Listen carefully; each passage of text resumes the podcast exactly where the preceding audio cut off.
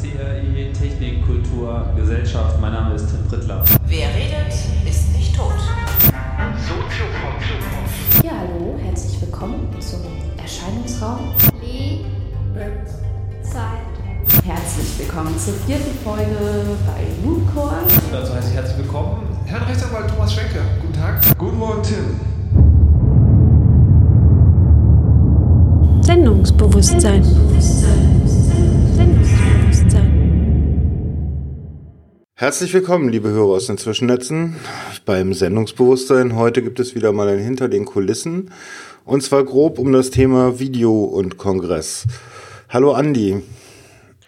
Hallo, äh, wie soll ich dich eigentlich nennen? Mirko oder Lindworm, wie du magst. Ja, schauen wir mal, welche, welche Variante ich am ehesten benutze. Andi ist äh, mir aufgefallen auf dem Kongress vor allen Dingen ja, in der Anfangszeit als derjenige, der sich um die Bühnenvideotechnik gekümmert hat. Das scheint aber gar nicht ganz so richtig zu sein, obwohl er da sehr viel Zeit verbracht hat. Wie würdest du deinen Job beschreiben? Das wandelt sich natürlich über die Jahre so ein bisschen, ja. Also am Anfang, äh, also, hm. wie habe ich den Kongress überhaupt irgendwie kennengelernt? Also irgendwie, es, es war irgendwie über Weihnachten, Neujahr, wo ich auf Heise, glaube ich, zum 22C3 gelesen habe, da ist jetzt so eine Veranstaltung und die streamt irgendwie Videos und äh, damit waren die nächsten vier Tage gelaufen, so in die Richtung. Damit hattest du praktisch schon deinen eigenen Kongress zu Hause gemacht, ja? Na, ich, ich habe mir halt die Vorträge angeschaut, ja. Also Mhm. wie weit natürlich die Vorträge den Kongress komplett abdecken, kann sich jeder selber ausmalen, aber äh, ja. Nächstes Jahr wollte ich dann halt einfach da auch hin. Ja, und das habe ich dann auch gemacht zum 23.3. Okay, dann lass uns da mal einsteigen. Wie war das für dich, auf dem 23C3 aufzuschlagen? Puh, das ist ja jetzt über zehn Jahre her. Äh, also ich kannte halt noch niemanden. Ich war noch in der, äh, ja, gerade so in der Schule, äh, also im letzten Ding von der Schule. Also 23.3, 2006. Ja, genau, also 2007 habe ich dann irgendwie, bin ich nach München gezogen zum Studieren. Das war gerade noch so, so wahrscheinlich mit dem Abi gerade fertig oder fertig werden oder sowas. Ja, es hat das Kongressgefühl. Also das kann man nicht beschreiben, man muss es einfach selber mal erleben, ja. Ja, sehr schwierig, aber du warst halt da erstmal angekommen, okay. Ähm, hast du das erste Jahr einfach nur geschaut oder gleich mitgemacht als Herr? Äh, ich bin so jemand, der sich zumindest damals auch noch die Zeit hatte, alle Wikis äh, und Webseiten in- und auswendig zu nennen, äh, lesen. Das heißt, äh, ich wusste natürlich schon, dass man engeln kann. Ähm, ich kannte das Engelsystem, dann halt, da habe das auch schon ausprobiert. Ich, ich hatte, wusste auch, dass ich mein Decktelefon mitbringen muss. Sowas hatte mir auch schon vorher einen Account geklickt und also ich, ich war wahrscheinlich top vorbereitet. Für, für einen Erstling auf jeden Fall extrem gut vorbereitet. Äh, und äh, ja, so, so ging es dann halt los. Ja. Also ich, okay, vielleicht habe ich da auch schon Podcast aus dem Bereich gehört, bestimmt. Also das mache ich jetzt auch schon über zehn Jahre, hören zumindest. Ja doch, natürlich. Also ja. Äh, wahrscheinlich das ganze Chaos Leute da auch schon weggehabt und also das, das Chaos Leute Berlin, aber auch die anderen. Mhm. Ähm, CRE oder was dann CRE geworden ist. ja, das hieß damals noch gar nicht CE. Ja, Genau, das hieß noch Leute Leute Express. ja. Aber tatsächlich, also ich kenne das Chaos Leute noch, als es noch kein Podcast-Feed hatte. Ja. Oh, so richtig ist ein Blue Moon, ja. Ja, ja, denn es gab halt auch irgendeinen FTP-Server, die, die Files zum Runterladen Ja. und äh, das hat man dann halt gemacht, ja. So, und dann, äh, du bist da aufgeschlagen und wahrscheinlich dann direkt in den Himmel gegangen, oder? Genau, bin da aufgeschlagen, damals auch im BCC. Ja, natürlich erstmal wahrscheinlich das Gebäude kennenlernen, aber hab dann auch geengelt, ja. Ähm, da hat es mir das Video schon auch angetan, wobei ich im ersten Jahr auch so ein bisschen Food gemacht habe und dann aber auch das Orga-Wiki schon kennengelernt habe, dass es da jetzt, glaube ich, neu gab oder sowas. War damals noch ein, ein Media-Wiki. Ähm, ja, und habe mich da halt durch den, durch das, durch den Kongress gelesen, aber halt auch Vorträge geschaut und habe aber jedenfalls dieses Engelsystem äh, sowohl in Software als auch in Hardware ähm, einmal komplett kennengelernt, ja. Ah, auch in Hardware gleich. Ja, die Leute halt. Ja, Aha, das meinst du. du meinst die Wetware. ja das ist halt, die Leute denken, sie, wenn sie das Engelsystem äh, nachbilden möchten, halt oft immer, ja, wir setzen jetzt diese Software auf und dann funktioniert das schon, aber Mhm. da weißt du ja genauso gut wie ich, dass das, dass da noch ein bisschen mehr dazu gehört. Ja, Ja, die biologische Komponente ist manchmal schwierig, ja. ja und dann die verschiedenen äh, First, Second und Third Levels und so weiter und Leute, die dann tatsächlich auch Leute suchen, die die den Schichtplan dann befüllen und so, ja. Genau. Und du bist dann sofort zum Video gekommen. Äh, wie das genau lief, weiß ich jetzt auch nicht mehr. Ich habe da sicher ein paar Videoschichten gemacht ähm, und habe dann halt dadurch auch die FEM kennengelernt, ja. Die FEM, was ist die FEM?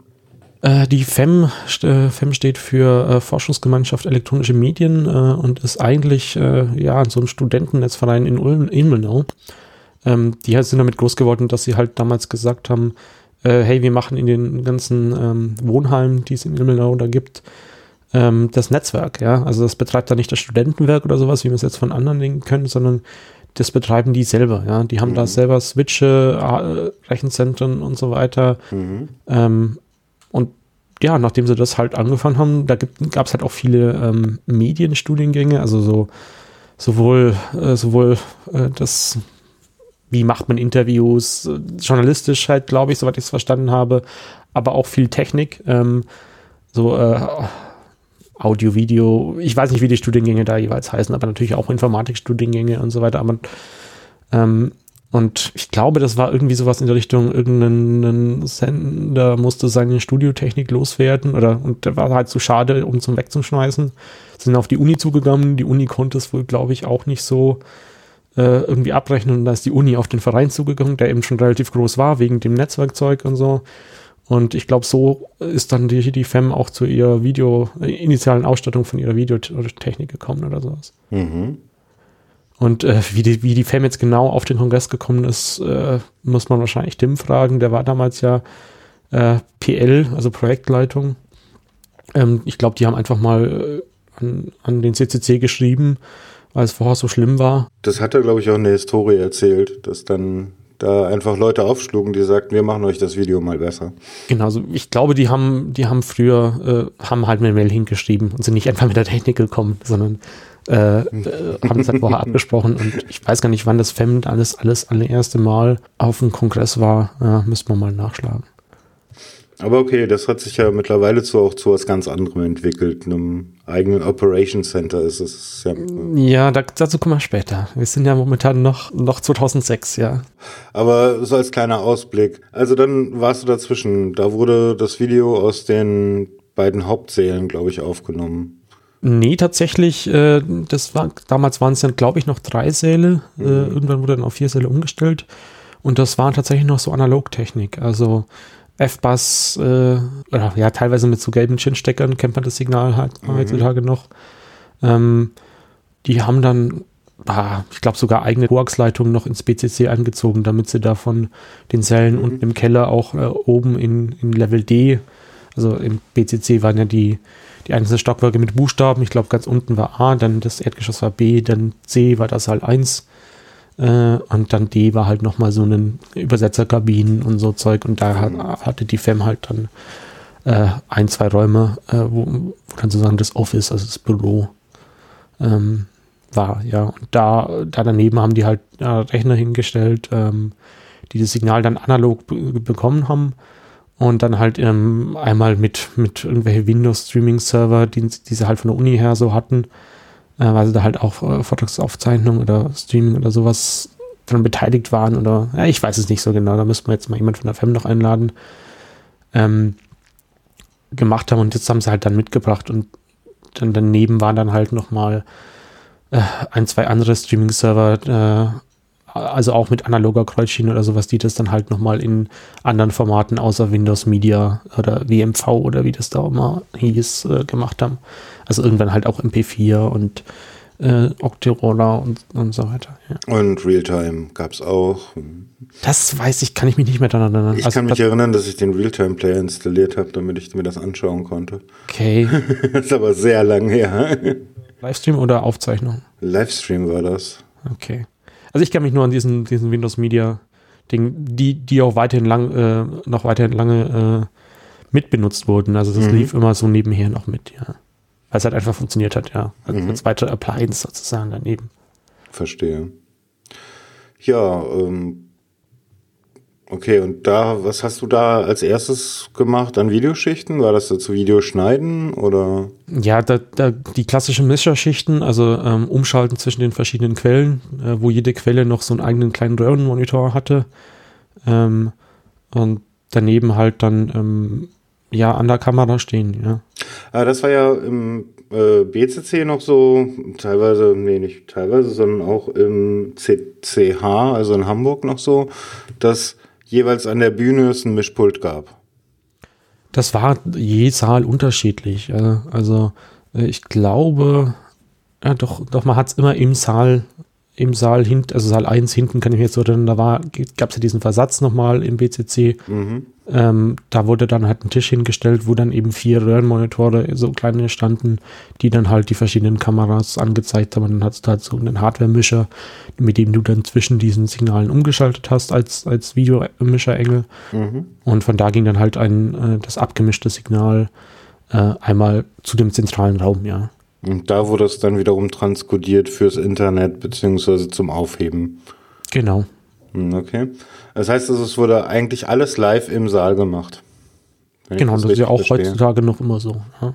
Echt? Auch heute wird, äh, wird im Prinzip im Saal live gemischt. Ähm, das hat sich da in dem Bezug eigentlich nicht geändert. Ach, ihr seid mir beim, bei, in Leipzig gar nicht aufgefallen. Ja, da war es halt das erste Mal hinter den Vorhängen. Ach ja, stimmt, das war hinter den Vorhängen. Ja, genau. Das war ja gut versteckt in dem Fall. Ja, da gab es auch Kritik, aber wir lassen es so. Ah, das ist eine eigene Diskussion. Ja, ich hatte da, glaube ich, auch ein bisschen Kritik dran, aber naja, äh, ist halt relativ schwer, dann zu sehen, was vorne passiert, ne, wenn ihr hinten seid. Die, die Idee ist halt, dass du halt als Videomischer äh, auch das siehst, was der Zuschauer sieht. Wenn du äh, jetzt sehen möchtest, warum jetzt die Leute so lachen, dann musst du halt die totalen Kamera einschalten. Weil, so, Ja, die Idee ist nicht schlecht. Also ich finde die auch ganz gut. und ist eigentlich Industriestandard. Also so äh, in der professionellen Videoproduktion äh, wird das eigentlich auch immer so gemacht, dass die Videoregie irgendwo anders sitzt. Verstehe. Na gut, äh, das sind so die Anfänge gewesen. So. Das war halt mein erster Kongress. Äh, bin dann halt immer so ein, ja, ein Jahr drauf natürlich wieder hingegangen, das Jahr drauf wieder. Und irgendwann hat mir dann halt, äh, 2010 hat mir dann ein Easter Egg äh, in München, wo ich dann halt gesagt habe, okay, dann mache ich jetzt mal auch äh, auf einem Easter Egg die Vortragsaufzeichnung. Das war dann das erste Mal auf dem Easter Hack, oder wie? Müsste ich jetzt genau nachschauen, aber ich glaube, das war eines der ersten Easter Egg, wo, sagen wir mal, 80 Prozent der Vorträge aufgezeichnet wurden, ja. Und das selber mit einem eigenen Team gestemmt. Ja, ich habe mir halt, äh, da gab es irgendwoher Kontakte zu einem äh, lokalen, äh, ja, das ist so eine, Sch- Boinks heißt die Firma, die machen, haben äh, so ein Videoschnittsystem unter macOS gemacht, also so einfach so ein Live, äh, Live-Schnitt. Äh, da waren auch die Coding Monkeys, glaube ich, in den, in den ersten Iterationen beteiligt. Und irgendwie kam da der Kontakt zustande. Auf irgendeinem Meetup äh, bin ich damals auf, äh, ach, Schlingel heißt er auf Twitter. Ähm, Sebastian Schlingel. ja, genau. Äh, Kennt man jetzt, glaube ich, von Bits und so oder sowas. Genau, bei Bits Gesch- und so viel dabei. Ja, gestoßen und ähm, ist halt so ins Gespräch gekommen und dann habe ich sie halt äh, gefragt, hey, können wir nicht eure Testhardware, die jetzt benutzen, um die Software halt zu testen oder einem Kunden vorzuführen, können wir die nie, nicht mal ausleihen? Und ja, das, das hat da ganz gut geklappt. Und dann habt ihr den Easter Hack mitgefilmt. Genau, das waren halt zwei Vortragsräume äh, oder eineinhalb, je nachdem, wie man zählt. Ähm, also vom Vortragsprogramm her halt eineinhalb. Und danach ähm, dachte ich mir halt, ja, eigentlich ist es blöd, wenn sich das jeder immer einzeln zusammensuchen muss. Eigentlich möchte man da im CCC auch äh, für die ganzen kleinen Veranstaltungen, die da ja auch immer mehr wurden, äh, mal ein eigenes Team aufmachen. Weil die FEM kann halt ja nicht überall hinkommen. Und äh, wieder auf so einer kleinen Veranstaltung im selben Jahr auf der SMP 5 äh, in Münch-Steinach, äh, da wo die Mate, die Clubmate herkommt, Mhm. äh, habe ich dann einen Workshop eingereicht. Ja. Und äh, dann halt so in einem, auf dem Ze äh, Fußballplatz, äh, in einem Zelt, äh, als eine Präsentation oder einfach so, was ich halt bis dahin wusste. Ähm, die, die Folien findet man, glaube ich, auch immer noch irgendwo online. Äh, und das auch schon im, im, im CCV-Frap äh, mit drin. Ähm, gehalten und da, äh, das ist so, gilt jetzt eigentlich so die Geburtsstunde des VOG. Also da habe ich und der Peter uns das erstmal kennengelernt. Mm, okay. Also der Peter ist ja auch sehr bekannt im VOG-Team. Ja, wir, also es gibt nochmal mit zwei anderen zusammen, das war sozusagen das Kernteam, die die das dann äh, über die ersten Jahre äh, geschmissen haben im Prinzip. Mhm. Ja. Also das würde ich jetzt als Core-Team oder kann Mitglieder, ja, wobei man halt, ja, wir sind ja CCC nah, deswegen gibt es ja keine Hierarchie. Haha. Trotzdem gibt es immer die Leute komischerweise, die man fragt, ne? ja, ja, genau. Die sind halt schon länger dabei und die kennen die halt. Ja. ja, genau. Genau, also der Peter äh, hatte äh, das äh, auf der Frostcon-Video gemacht. Die Frostcon ist in St. Augustin so eine, äh, ja, was ist auch so eine Mischung. Also Frostcon steht für Free and Open Source Software Conference, äh, glaube ich, ähm, in St. Augustin an der Hochschule äh, jedes Jahr. Und die haben da halt äh, vier bis acht Vortragssäle oder vier bis sieben Vortragssäle. Und da haben sie halt dann auch, ähm, ja, äh, auch mit der Vortragsaufzeichnung angefangen und äh, hatte halt dasselbe gesehen wie, wie wir auch so. Ähm, es macht nicht Sinn, jedes Jahr neue Hardware irgendwo herzuholen und da muss irgendwann mal was Vernünftiges sein. Und tatsächlich von der Frostcon kommt auch unser Logo, also die Winkelkatze. Äh, da gab es mal ein Jahr, wo sie die in die Nacht, also Frostcon ist ähm, Freit, äh, Samstag, Sonntag Mhm. oder Freitag, Samstag, Sonntag, irgendwie so eine, also an, an einem Wochenende. Wochenende. Und sie haben halt irgendwie in, in der Nacht, Freitagnacht, glaube ich, angefangen aufzubauen und äh, haben sich gewundert, äh, warum wird denn das nicht hell da in den Fahrzeugzeilen? Ja. Oh Gott. Und das waren damals halt noch alles äh, Firewire-Karten und DV-Switch und der Treiber hat halt die Eigenschaft, dass er äh, nach dem ersten Frame abstürzt. Und Oh. dann hat der Peter halt gesagt, ja, da muss jetzt irgendwas Bewegendes hin. Und äh, als Bewegungsgenerator wurden dann diese Winkelkatzen angeschafft. Die haben sich auch schön durchgezogen, ne? War klar, die winken die ganze Zeit, das heißt, da bewegt sich was im Bild und Genau, man weiß, äh, der Stream läuft noch, ja, oder ist abgeschmiert. genau. Ich muss die Karte neu starten, ja. Ja, das heißt, in unser Videoset kam dann eine Winkelkatze rein und damit blieb, äh, die ist dann da immer dann auch geblieben. Und da wir es halt äh, manchmal verpeilt haben, die wegzustellen, wenn die Vorträge losgingen, ist es so, also andere Leute haben ein Senderlogo, wir haben die Winkelkatze, die irgendwo im Bild äh, steht, wenn es jemand verpeilt hat. Naja, mittlerweile ist ja auch der Play-Pause-Button bei mediaccc.de, ne? Ja, das hat Blindy irgendwann mal ganz nett gemacht.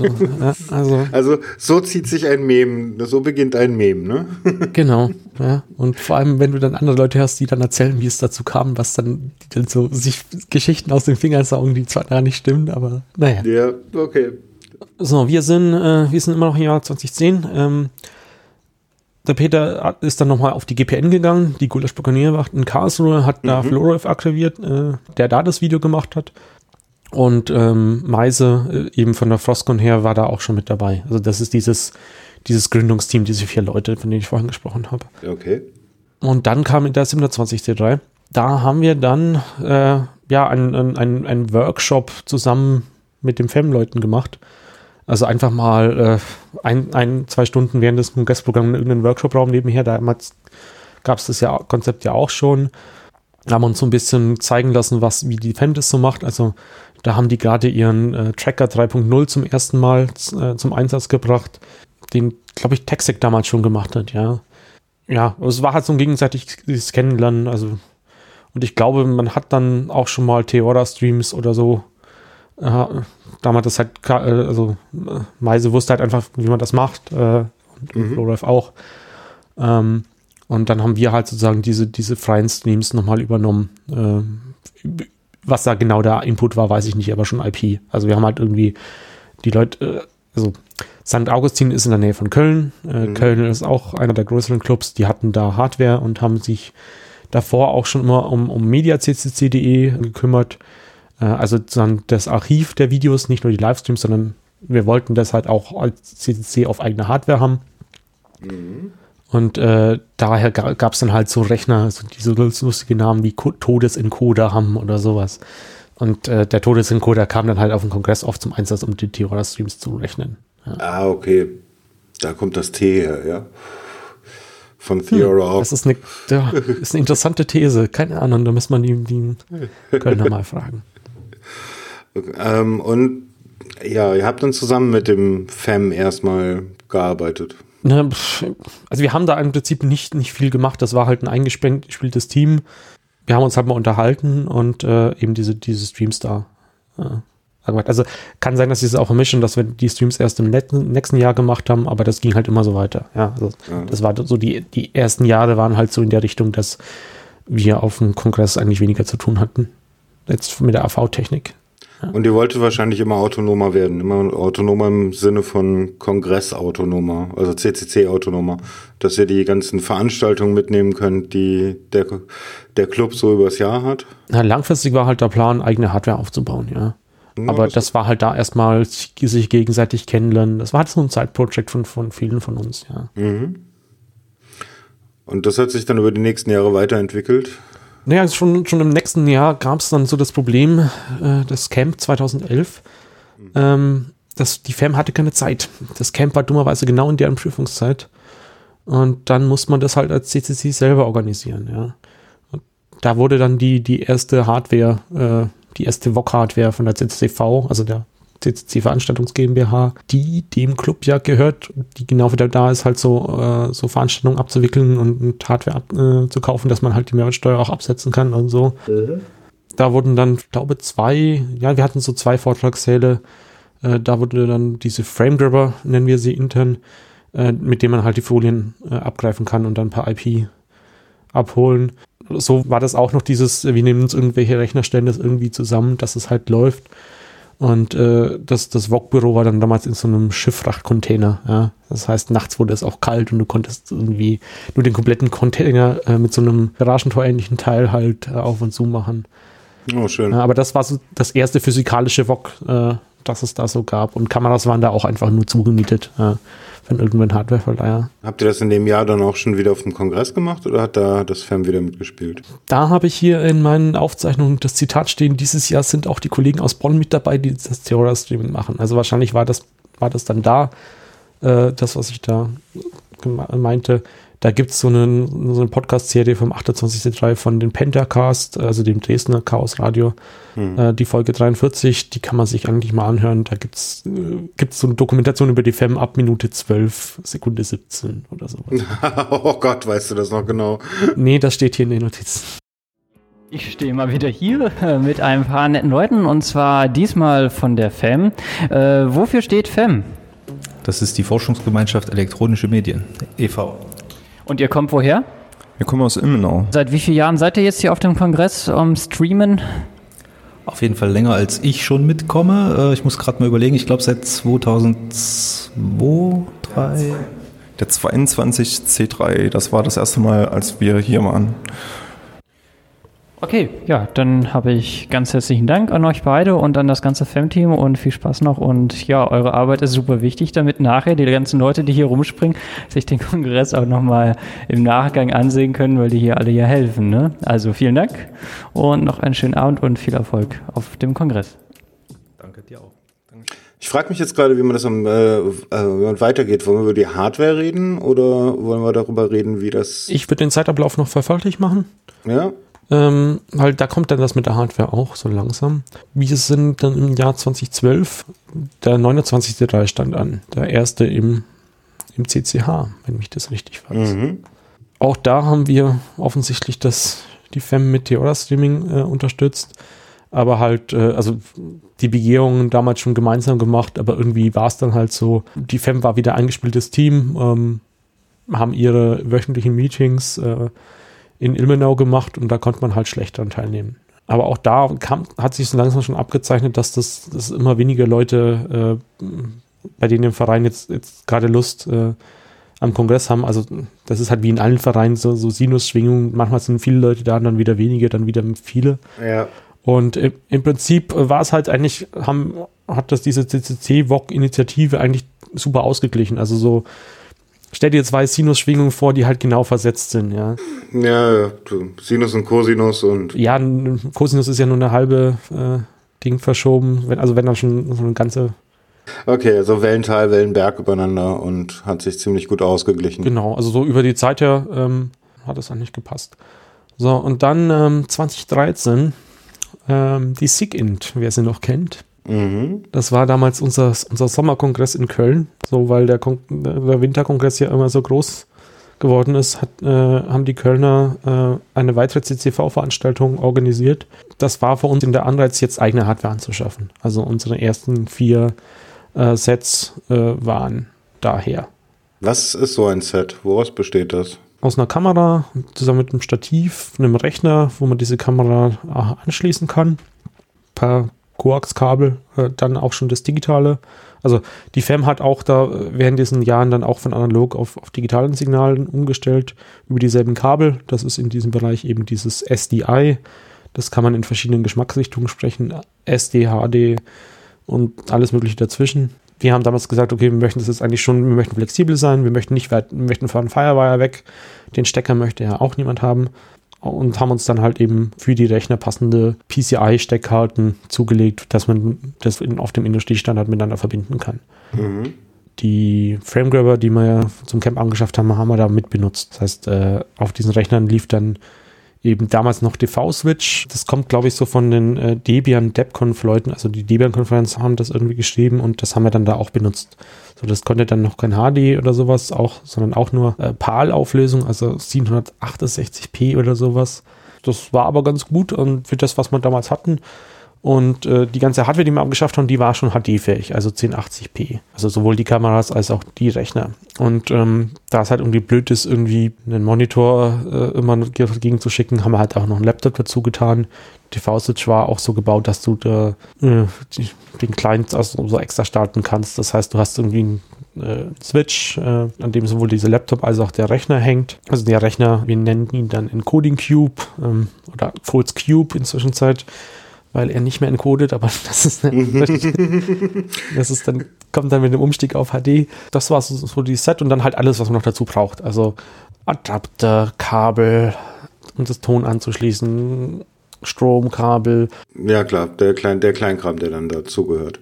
Genau, und dann, das, das kam dann erst später noch dazu, haben wir dann auch noch passende äh, Holzkisten, die Veranstaltungstechnik so, nennt sowas dann Flight Cases, Mhm. äh, bauen lassen, wo das dann halt alles optimal reinpasst. Äh, hat sich halt noch ein bisschen hingezogen, aber ja, das ist Ja, so sehr dieses, professionell, der Aufbau. dieses VOG-Case äh, sozusagen der ersten Generation. Man sieht sie gerne rumfahren.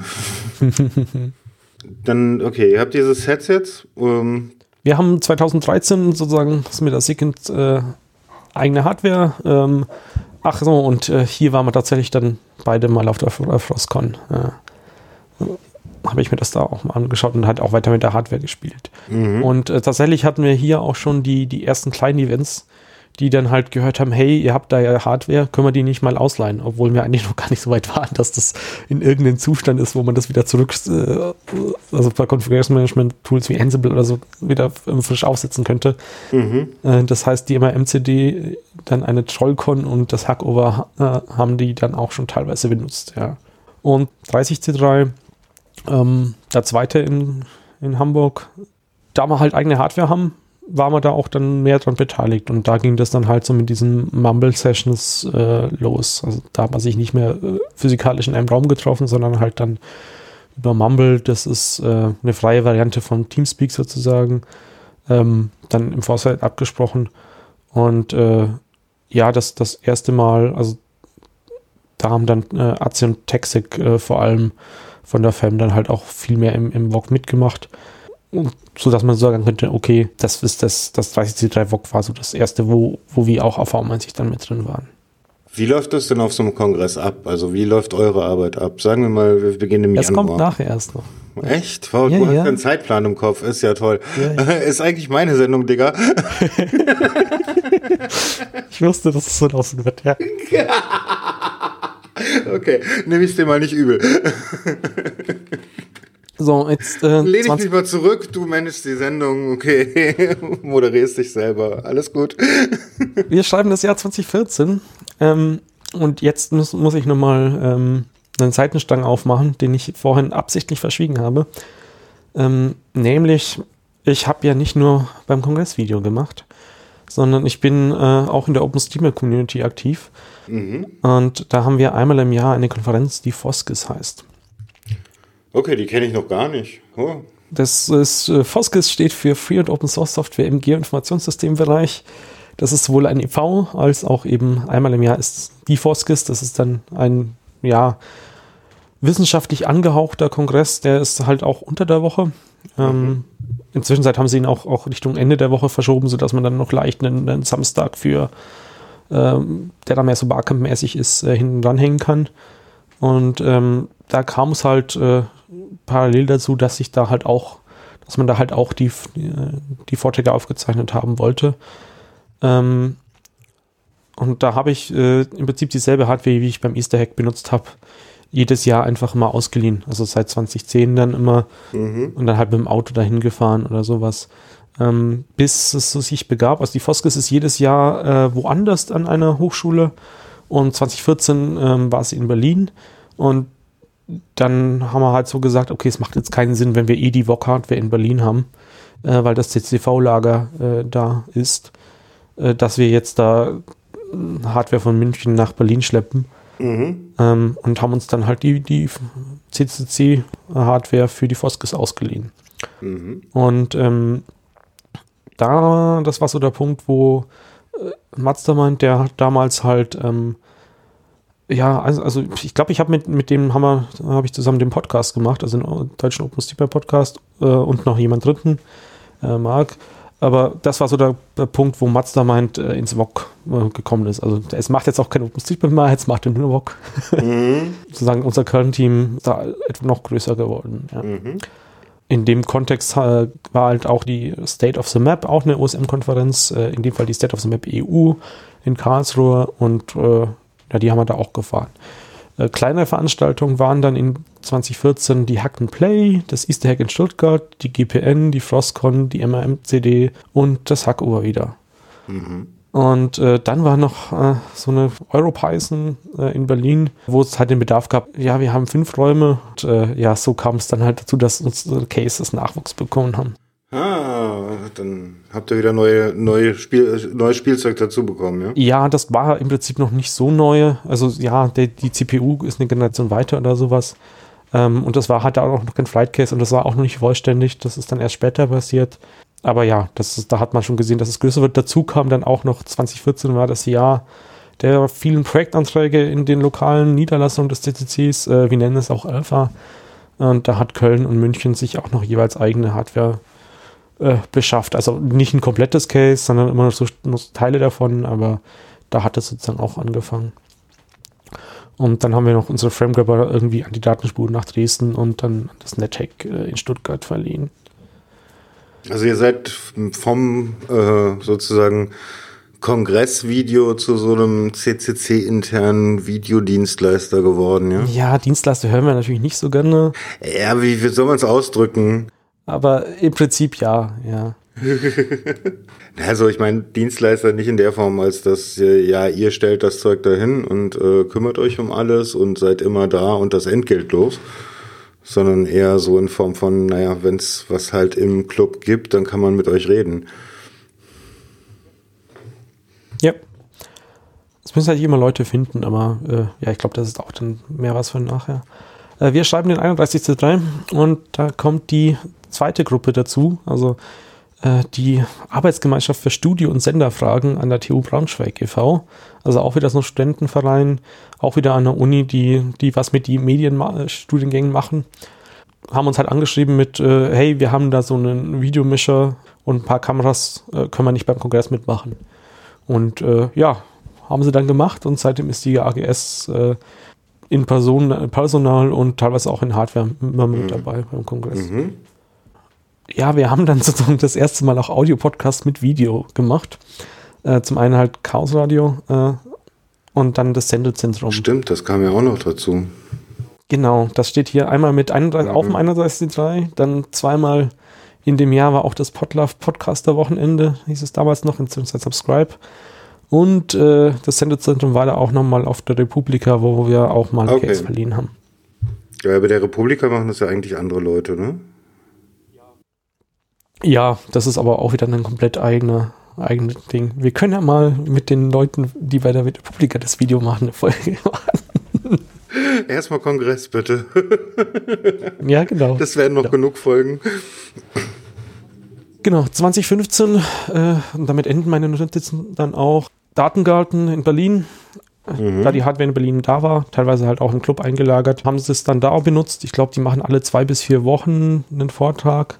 Alle vier, ja. Der wurde dann, dann auch live gestreamt. Easter Egg in Braunschweig, äh, da die AGS da eh ist, äh, hat sich das halt angeboten. Und dann das CCC Camp 2015, zwei Räume, 32C3, die Foskis, äh, wieder das PPW, die CryptoCon in Leipzig, äh, Chaos Cologne hat irgendwas gemacht, PyData Berlin, äh, als, als so sagen, Oh gebuchtes Ding, die GPN, Frostcon, MRMCD, äh, ja, und so geht das halt weiter. Und wer das noch aktueller haben möchte, kann ja mal in unser Wiki schauen, äh, ctrvoc.de slash wiki.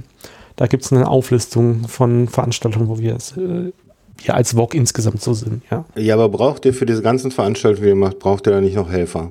Exakt. Und äh, Da machen wir hier den Aufruf. also das ist eigentlich die FAQ. Da gibt es auch so einen Punkt, wie kann man bei euch mitmachen? Und äh, ich denke, das Beste ist halt einfach erstmal unser System kennenlernen. Das heißt, also man, man muss sich einfach daran gewöhnen, dass es ein paar Jahre dauert oder mindestens ein Jahr, je nachdem, auf wie viel Chaos-Events man halt so ist. Also ich würde jedem empfehlen, der im VOG was machen möchte, erstmal auf einem Kongress oder auf einer kleinen Veranstaltung als Videohelfer. Also an der Kamera oder am Mischer irgendwas zu machen. Wir haben dann so eine Mailingliste, da kann man sich dann drauf subscriben. Dann bekommt man mit, wenn, wenn in der Gegend irgendwo eine Veranstaltung ist. Also wenn so ein Veranstalter, äh, egal ob er jetzt Chaos nah oder nicht Chaos, nicht Chaos Veranstaltung macht, dann schreibt er uns halt an unseren VOG-Verteiler. Das ist so ein kleiner Verteiler, auf dem, ja, ich glaube so 10, 12 Leute drauf sind. Einer von denen muss sich halt zuständig fühlen für die Veranstaltung also Interesse dran haben oder sich ums Organisieren können, muss halt auch irgendwie passen. Also wenn da jetzt ein, Mhm. äh, ein Dollar Großverlag macht äh, irgendeine Konferenz, wo er externe Speaker ein, einfliegt, dann haben wir wahrscheinlich weniger Lust, da was zu machen, als wenn das jetzt irgendwie ein äh, Linux-User Group ist, die jetzt am Wochenende irgendwas, so eine, so eine Vortragsveranstaltung macht, ja. Mhm. Ja, verständlich. Ne? Ja. Und dann wird es halt an diese, diesen Videoverteiler, auf den eben so die 100, 200 Leute drauf sind, weitergeleitet und äh, nebenher halt auch alles im, im Wiki festgehalten. Da haben wir dann halt so ein Doku-Wiki, in den äh, so Formulare gibt mit dem Data und dem Bureaucracy-Plugin, mit dem man das dann alles irgendwie verwalten kann. Und dann gibt es halt pro Anfrage so eine Wiki-Seite, auf dem Zustand äh, der Anfrage gehalten wird und dann halt später auch die ganzen Details, also welches Case steht jetzt in welchem Raum, ähm, gibt Streaming, unter welcher Lizenz steht es, wann findet es statt, wann wird, werden die Cases per Spedition geliefert, wann werden sie per Spedition abgeholt und so weiter. Ach du liebes bisschen. Ja, ist, man, man kann viel Software schreiben, ja. Ja, scheint so. Ja, mit, was mit Software schreiben, da habe ich auch noch so eine Frage im Hinterkopf. Aber kommen wir doch erstmal zu so einem hm, groben Ablauf. Wie kommt das Video bei einem Vortrag im Kongress bei dem Endnutzer, der zu Hause mit seinem Bier vorm Beamer sitzt, an? Ja, das Ganze fängt äh, an, dass wir halt äh, im ok September, Oktober oder sowas äh, anfangen mit äh, Planungsrunden. Also wir, wir treffen uns dann alle ein bis zwei Wochen äh, abends äh, in Mumbles, die dann schon mal zwischen ein und fünf Stunden dauern können. Das fängt an mit einem Kickoff, wo man sich mal überlegt, okay, was möchten wir dieses Jahr alles an neuen Features bauen? Und das verfeinert man dann halt. Wir haben verschiedene Teams, also beim Kongress, also Zuständigkeiten. Okay, ich, ich nenne sie nicht Teams, sondern Arbeitsbereiche, weil ähm, der Kongress ist ja insgesamt so aufgebaut, dass es ganz viele Orga-Teams gibt. Da gibt es Mhm. halt das Videoteam, da gibt es äh, die Heralde, Mhm. da gibt es die Übersetzer, da gibt es Kirchencrew, alles Mögliche. siehe Liste im Orga-Wiki. Äh, Siehe lange Liste im Orga-Wiki. Ja, das ist aber auch so ein, so ein Ding. Also diese ganzen kleinen Teams, äh, die sich dann immer auch nochmal Ock nennen wollen oder sowas, ich finde es erschrecklich, aber äh, Ich ja. finde es einfach nur witzig. Also ich meine, wir haben angefangen, das bei uns Schock zu nennen, weil die alle mit der OC-Wahnsinn dauernd durch die Gegend gerannt sind. Äh, Ich, ich versuche es eigentlich zu vermeiden. Also ich, ich, es gibt jedes Jahr so diese, diese Phase, wo ich im Orga-Wiki einfach mal alles, äh, was sich Ock nennt, erstmal wieder in verständliche Namen übersetze. Und meistens wird es dann auch nicht zurückgeändert. Mhm. Also für mich war halt äh, Pock, Nock, Wok, äh, das war noch okay. Okay, das Log inzwischen Zeit vielleicht auch. Äh, die haben sich gemausert, aber äh, spätestens dann beim Clock hört es bei mir auf. Ja. Was ist denn das Glocke? Das ist das Team Garderobe. ah, okay. Aber das ist eigentlich total witzig. Also ich finde es witzig. Also da fällt mir halt so eine Abkürzung wie CERT äh, äh, eigentlich besser, ja. Oder C3 Sign oder C3NAV oder was es da sonst noch Mhm. was gibt. Also das C3 finde ich besser als Das als das äh, Dollarbuchstabe und ein OGG. Mhm. Also das OGG steht für Operation Center. Ja. Also das, das, das NOC hat damit angefangen, weil äh, in, in der Firma die Leute, die das Netzwerk da betreiben, die haben, deren Büro heißt halt NOC.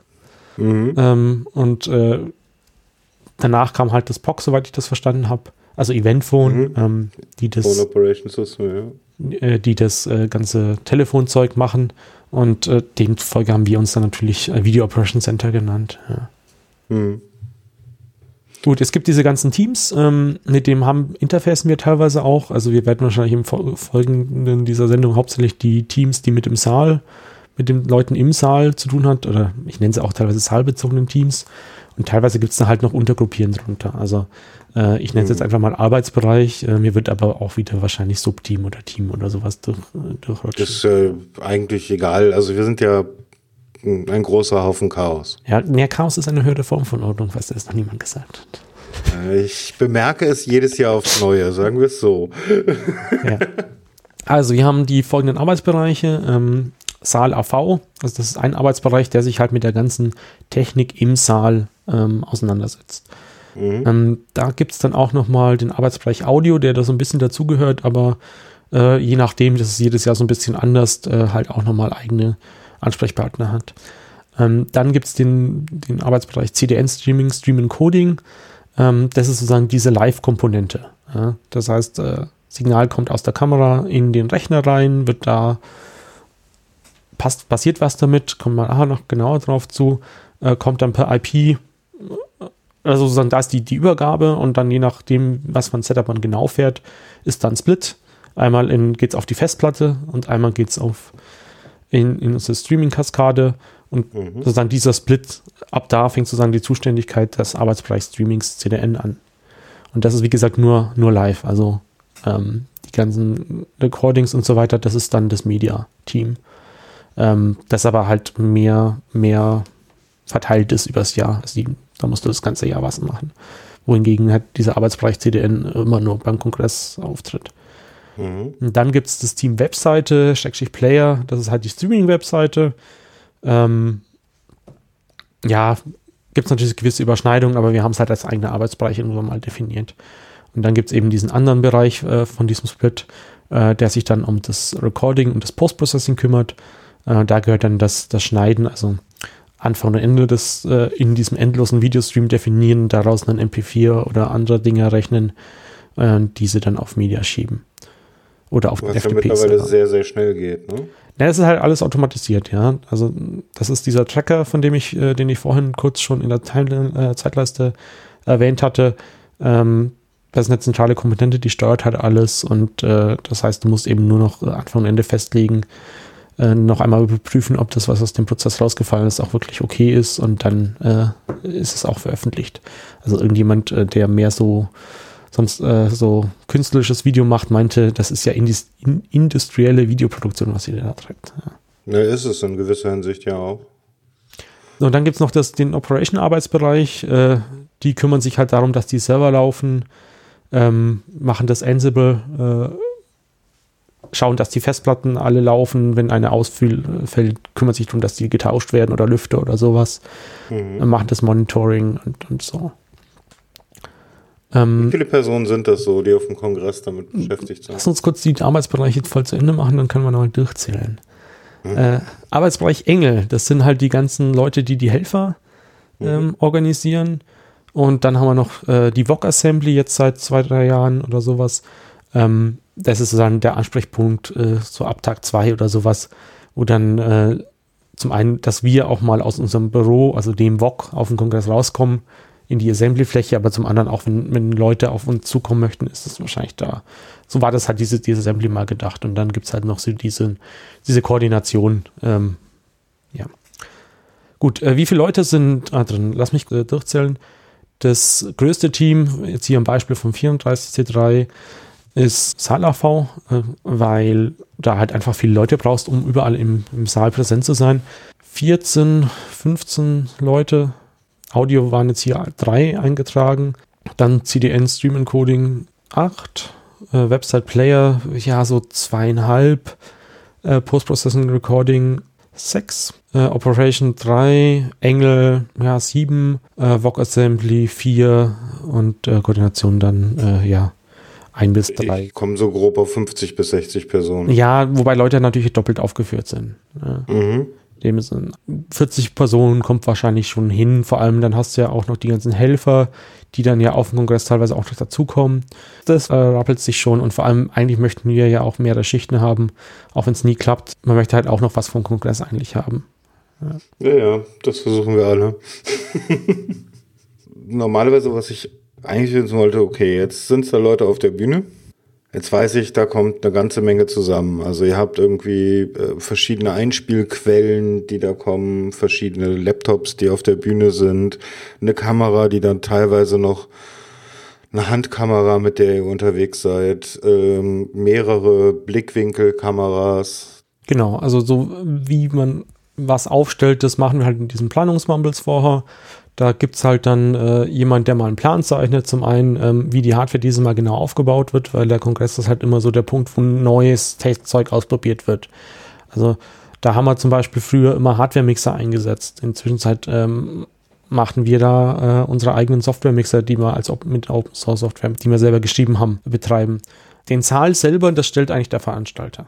Also wir, wir reden halt mit dem, also vertreten da zum Beispiel die CCV sozusagen gegenüber dem Veranstalter, weil wir halt einfach mehr Ahnung von der Veranstaltungstechnik teilweise haben, mhm. ähm, was wir haben wollen. Also im CCH äh, waren die Beamer und die Audioanlage halt schon da. Im, äh, im, in, in Leipzig muss man denen halt sagen, was wollen wir haben und dann mussten die das mhm. entsprechend hinbauen. Ja. Äh, mhm. Früher habe beim hab den Job dieses dem CCH das zu erzählen, was wir haben möchten, äh, ich übernommen. Zwischenzeit habe ich das aber auch abgegeben an, an Leute, die da mehr Ahnung haben und dann halt auch äh, Veranstaltungstechnik beruflich machen. Ja. Die können halt einfach direkt mit den Leuten reden. Und es nimmt halt dann doch Zeit nochmal zusätzlich weg, ja, wenn du dann mhm. so den, in dieser Zeit dann nochmal hin und her schalten musst, ähm, Pläne zeichnen und so, ja. Ähm, das heißt, wenn wir da an Tag 0 hinkommen, dann steht äh, eigentlich, steht da gewisse Hardware schon. Also äh, der Projektor, die Projektor hängen, so die, die, die Anschlüsse, wo die ähm, Vortragenden ihren Laptop anschließen. So, das betreiben wir alles nicht. Das, dafür ist eigentlich der, der Veranstalter, beziehungsweise den Dienstleister, den der Veranstalter dann wieder da äh, hat, dafür zuständig. Wir drücken halt nur noch die Knöpfe, mit welches Signal soll wo rauskommen und kriegen halt unseren Abgriff für unsere Videoschnitttechnik. Ja, wer baut schon jetzt die Plätze auf, wo ihr eure Kameras hinstellt? Genau, das haben wir vorher schon geplant. Ähm, teilweise, also normalerweise planen wir dann halt auch so, sagt den, stellt hier bitte ein Podest hin. Manchmal muss man auch nachfassen mit, hey, das Podest ist nicht da, äh, hey, braucht man eine Steckdose und so weiter. Das muss eigentlich alles vorher, vorher feststehen und dann kommen halt äh, wir mit, mit Helfern dann dahin. Es gibt für jeden Saal jemand, der da im Vorhinein schon eingeteilt wurde mit einer Backup-Person äh, die dann halt das Case in den, in den Raum schiebt und äh, die ganze andere Hardware, die sonst noch dazu kommt und das dann halt da aufbaut, ja. Naja gut, aber worauf ich hinaus wollte, ist also, ihr habt da einmal so diese Audiosignale, da gibt's das Audiosignal von den Mikrofonen, äh, da gibt's das Signal aus dem Saal, also von den, ähm, na, von dem, vom Publikum und dann gibt's noch das Signal der ähm, Übersetzer, Genau, also es gibt, ähm, das ist auch ein bisschen, jedes Jahr ein bisschen anders momentan. Ähm, für, für die kleinen Veranstaltungen haben wir da ein fixeres Ding, da geht einfach der Ton in, in eine Kamera mit rein. Ähm, für, die, für den Kongress haben wir dieses Jahr, äh, boah, da müssten wir uns eigentlich nochmal Helena, die inzwischen das Audio verantwortet, äh, dazu holen.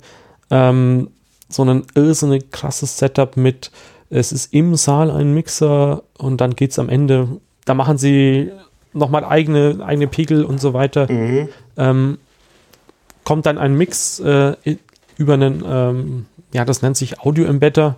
Also äh, von einer Kamera äh, kommt sozusagen das Video an äh, als, als SDI, geht dann in diese mhm. Box rein. Dazu kommt das Audio mit rein und äh, hinten am Ausgang kommt dann das Video und das Audio über eine äh, SDI-Leitung oder Coax-Leitung, auf der ein SDI-Signal ist, wieder raus und geht dann eben in unseren Rechner rein. Mhm. Also den Cube. So, dann habt ihr noch daran irgendwie ähm, meistens so ein Raspberry Pi, auf dem das aktuelle Programm drauf ist. Genau, den stecken wir einfach an den ähm, ja, Projektor-Umschalter, nenne ich ihn jetzt einfach mal allgemein. den der Veranstalter gemietet hat, an als weitere Quelle. Also sagen wir dann Mhm. halt, wir möchten hier nicht nur die zwei Anschlüsse auf der, auf der Bühne haben, sondern wir möchten auch einen dritten, wo wir dann diesen Raspberry Pi Infobeamer, ähm, also die, die Software, die da drauf ist, heißt Infobeamer, ist von Dividum, der hat die ursprünglich für die GPN gebaut und dann hat sich das halt so ein bisschen auf die anderen Veranstaltungen ausgeweitet. Und äh, dann eigentlich die für euch schlimmste Quelle, die äh, Laptops der entsprechenden Speaker, wenn ich davon richtig ausgehe, von meinen Erfahrungen der letzten Jahre. Ja, ähm, ne, an sich diese, diese Technik, die wir uns da hinstellen lassen, die sorgt dafür eigentlich, dass das, dass das in einem definierten äh, Signalding da rauskommt. Also die scalen dann entsprechend das, das Ding um. Ähm, Nichtsdestotrotz, ähm, manche Laptops sind halt damit überfordert, ein Full-HD-Signal auszugeben, was wir von dem Projektor haben, haben wollen und, und dann gleichzeitig noch auf dem eigenen Laptop-Display die volle Auflösung darzustellen. Gerade wenn du immer Leute hast, die, die das noch nie so gemacht haben und keine Full-HD-Beamer gewöhnt sind, sondern irgendwie nur VGA-Auflösung oder XGA-Auflösung äh, kennen äh, und dann trotzdem noch ihren getrennten oder keinen getrennten Bildschirm haben möchten oder gerade getrennten Bildschirm haben möchten, ähm, ja, dann bist du halt ein bisschen beschäftigt, äh, den Laptop so weit hinzubiegen, gerade wenn es dann wieder ein Betriebssystem drauf läuft, was du jetzt nicht kennst, weil es nicht dein, nicht das ist, was du auf deinem privaten Rechner hast.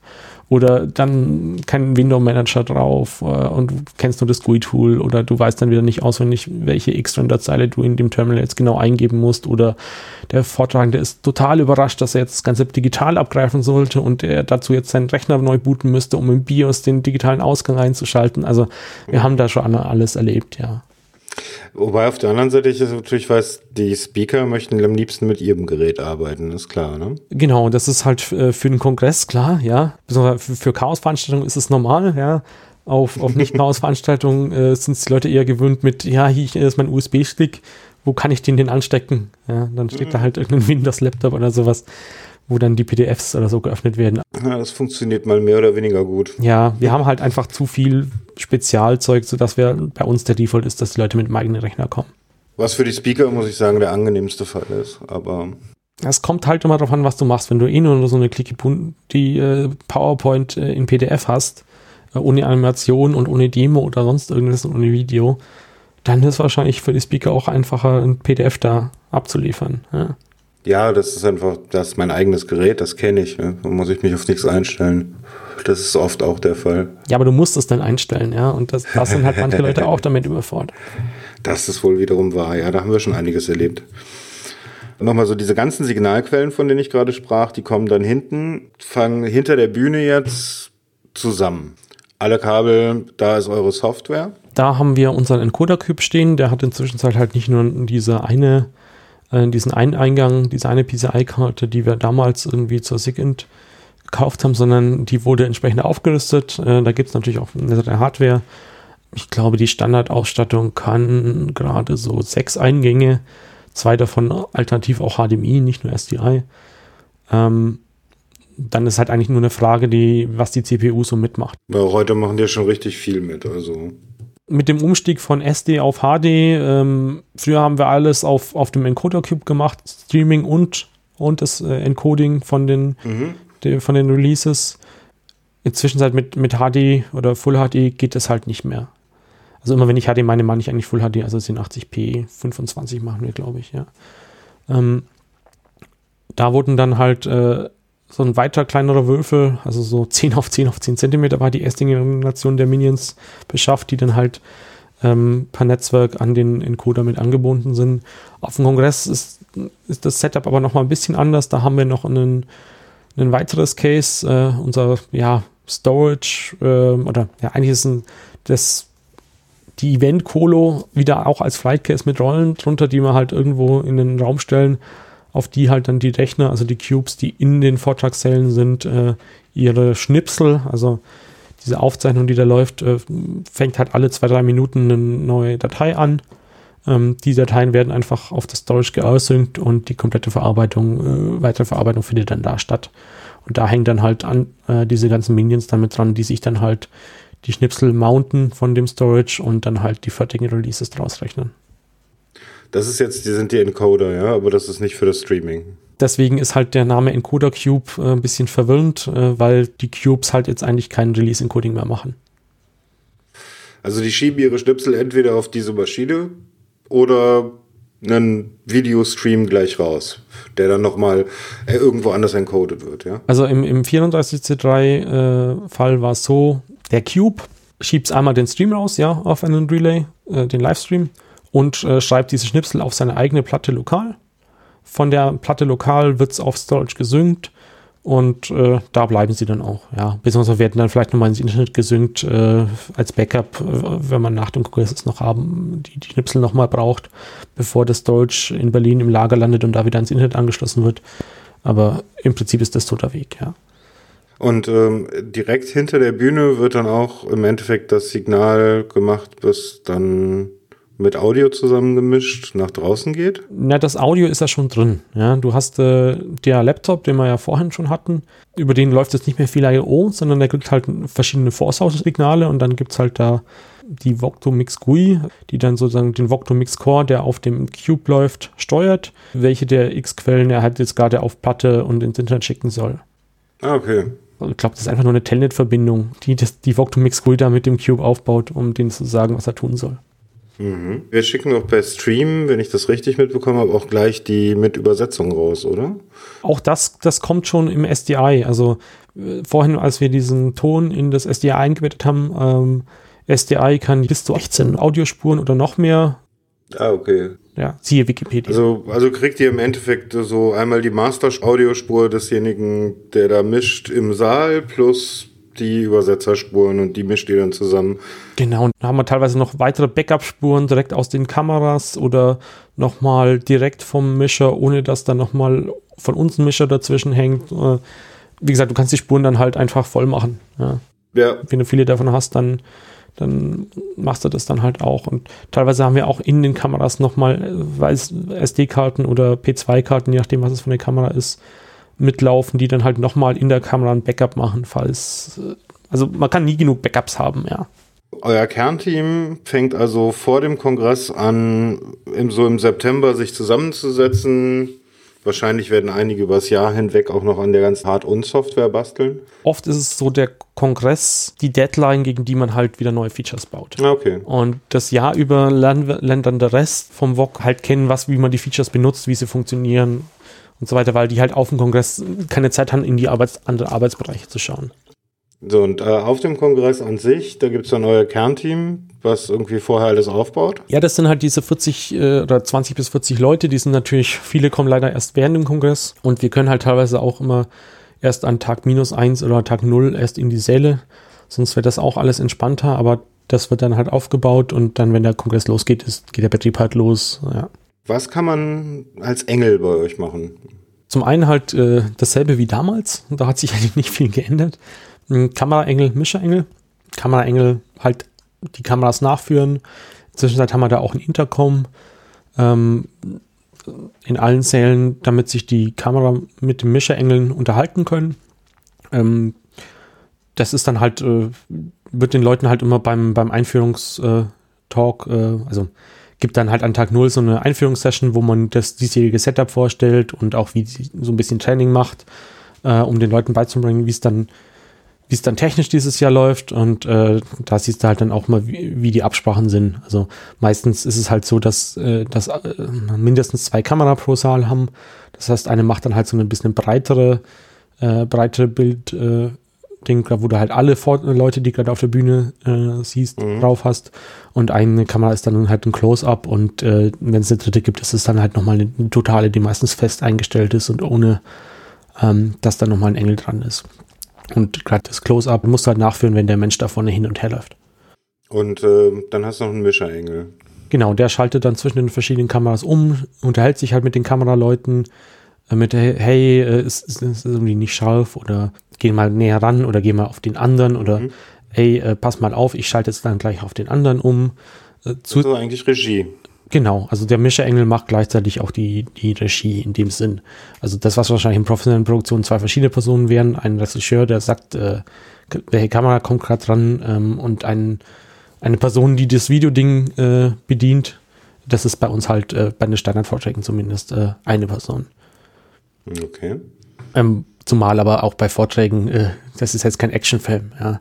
und, und keine Bühnenshow. Da passiert jetzt nicht so viel. Der, die, meisten, die meiste Zeit steht da halt jemand von einem Rednerpult und äh, zeigt seine Folien. Ja. Und auch wahrscheinlich 80 Prozent des Talks äh, sind halt die Folien im Fullscreen. Äh, wie, also ihr habt das auch jetzt mittlerweile immer so ein ja, Fullscreen, so ein, so ein Picture-in-Picture.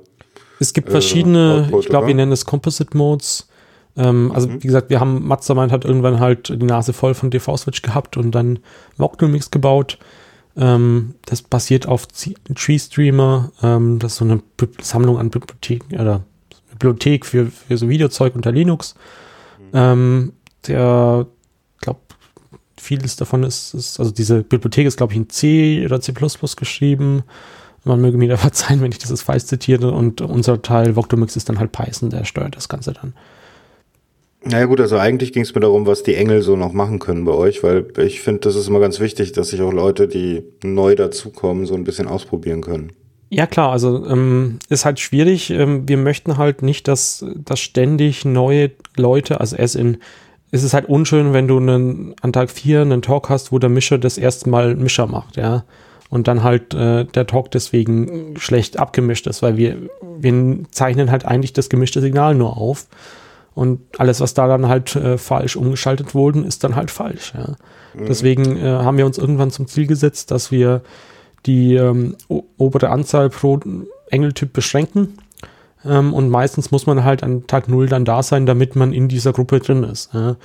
Und das ist halt dann auch so von den Anzahlen so ausgerechnet, dass du nicht Schicht an Schicht an Schicht an Schicht an Schicht machst, sondern dann auch zwischendurch mal Pausen äh, machen musst, ähm, weil es funktioniert halt einfach nicht. Ja. Du musst, wenn du wenn du eine Stunde lang einen Vortrag abgemischt hast, dann musst du halt mal wieder eine Stunde Pause machen. Ja, da bist du durch, ne? Ja, wenn du das richtig machst, ja. Ansonsten sieht man das halt in der Qualität, wie der Vortrag abgemischt ist. Na gut, aber ist bei euch nicht auch so, also ich weiß, bei unserem Setup, na, es geht nicht immer alles glatt auf der Bühne. Ja? Also mir nicht und allen anderen auch nicht, wir sind alles Amateure. Also es ist bei euch auch eingepreist, dass man sagt, okay, es Fehler passieren, kommt vor. Ja klar, es ist halt ein Chaos-Event, ja. Also das ist, wir machen das alles nur in unserer Freizeit und da kannst du halt auch, also es wäre auch vollkommen falsch, dann irgendjemand jetzt die Schuld zuzuschieben oder sonst irgendwas. Darauf will ich hinaus. Also es wird keiner dafür gescholten, wenn mal was schief geht, ja. Wir haben halt festgestellt, dass das, was uns im Nachhinein halt auffällt, dass das schlecht gelaufen ist, halt oft so Leute waren, die das alles zum alles ersten Mal gemacht haben. Und da haben wir halt damals gesagt, okay, wir müssen das jetzt umstellen.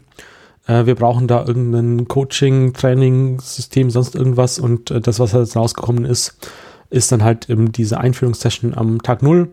Dann da geschlossene Liste und dann gibt's halt äh, jeden folgenden Tag ähm, eine Session, wo dann alle Mischer, teilweise auch Kameraengel, sich treffen und dann den nächsten Tag planen. Also die können sich nicht mehr direkt einfach First Come, First Serve mäßig im Engelsystem für die Schichten eintragen, sondern man macht es dann da gemeinsam in der Gruppe.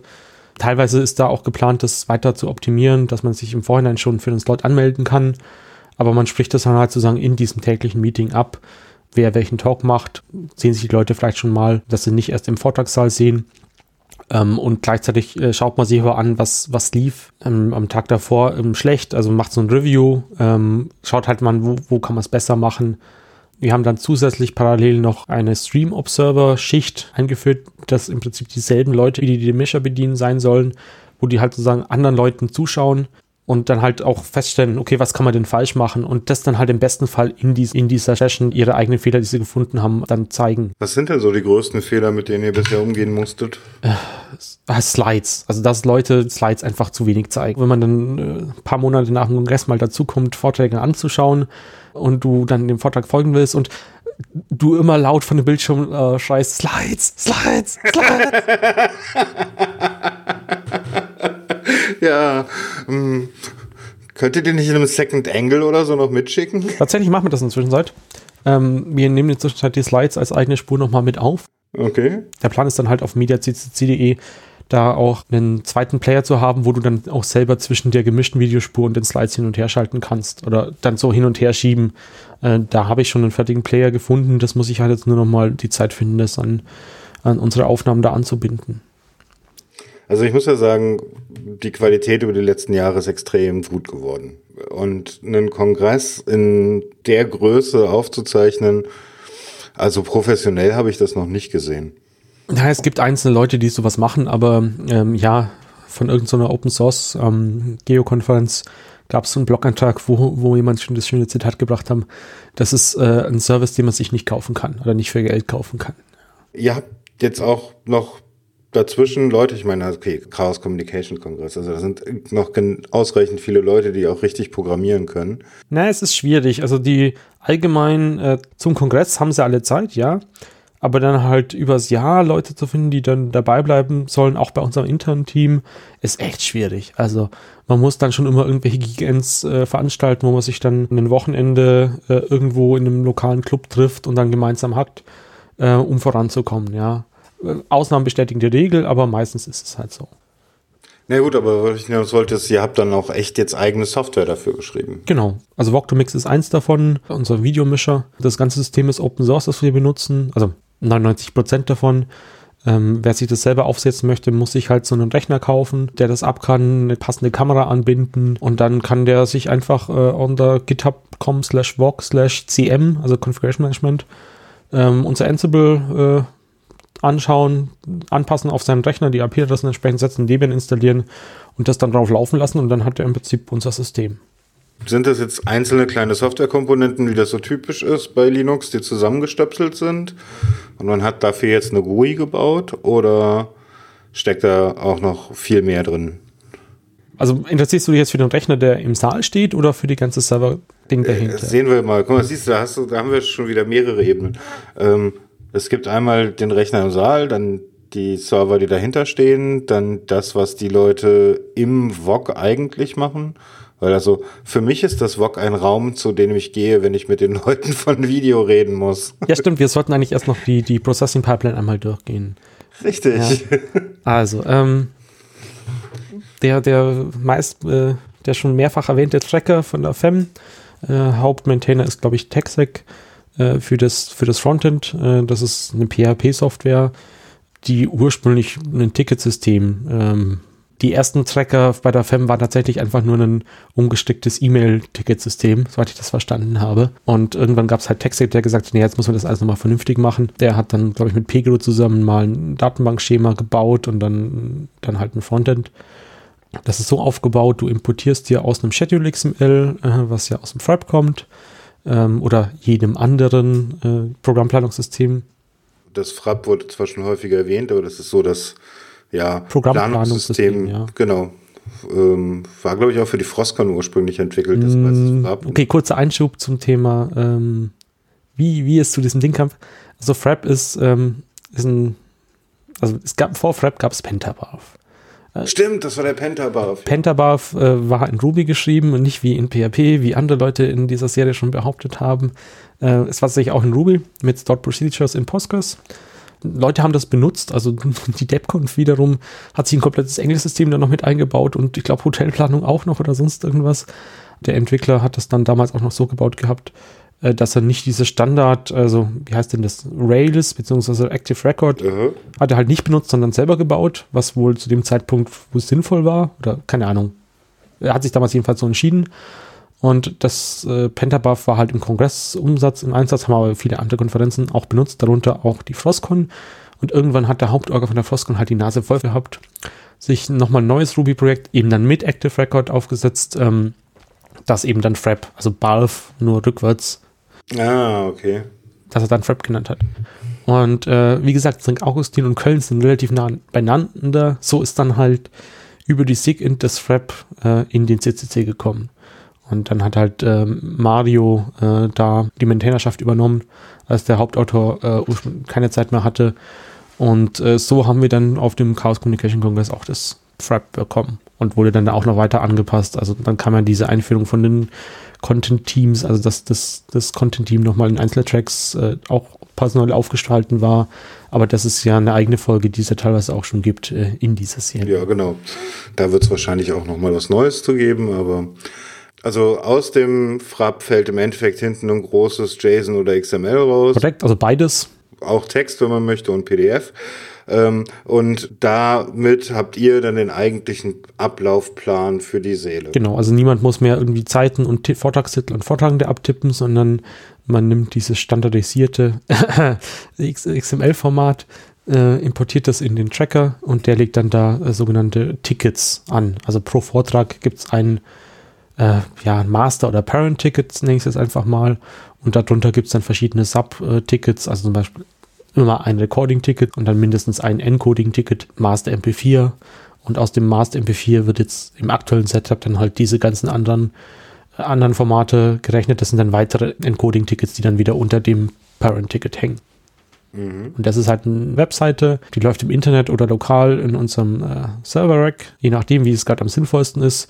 Und ähm, alle beteiligten Rechner, da läuft dann ein Worker, den dann äh, in dem Fall jetzt Atze in Perl geschrieben hat.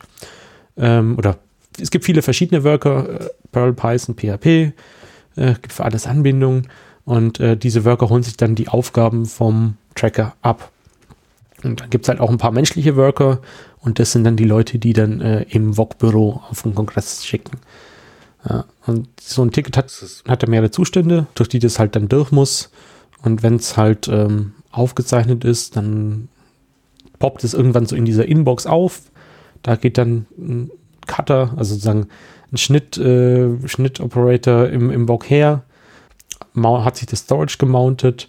Da gibt es dann schon eine vor, vorbereitete Prac-Datei. Also Hintergrund, die Schnipsel liegen ja schon da. Und dann gibt es so einen, äh, die, die FEM-Leute haben dann so einen äh, Fuse-Treiber geschrieben, der dann diese Dateien, äh, die Schnipsel, die da, da liegen, auf Basis des Fahrplans, der Anfang- und Endzeit plus minus äh, 15 Minuten oder ist konfigurierbar, aber meistens ist es so 15 Minuten, zusammenhängt virtuell, ohne dass da irgendwie Zeug durch die Gegend kopiert werden muss und dann als ein großes Uncut äh, TS bereitstellt.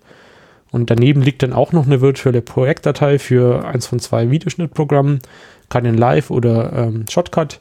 Äh, technisch ist das äh, bas- basiert beide auf MLT oder auf dem MLT-Format oder MELT heißt dann das Kommandozeilentool, um das Ding zu rendern. Ähm, haben nur verschiedene Geschmacksrichtungen, deswegen gibt es zwei.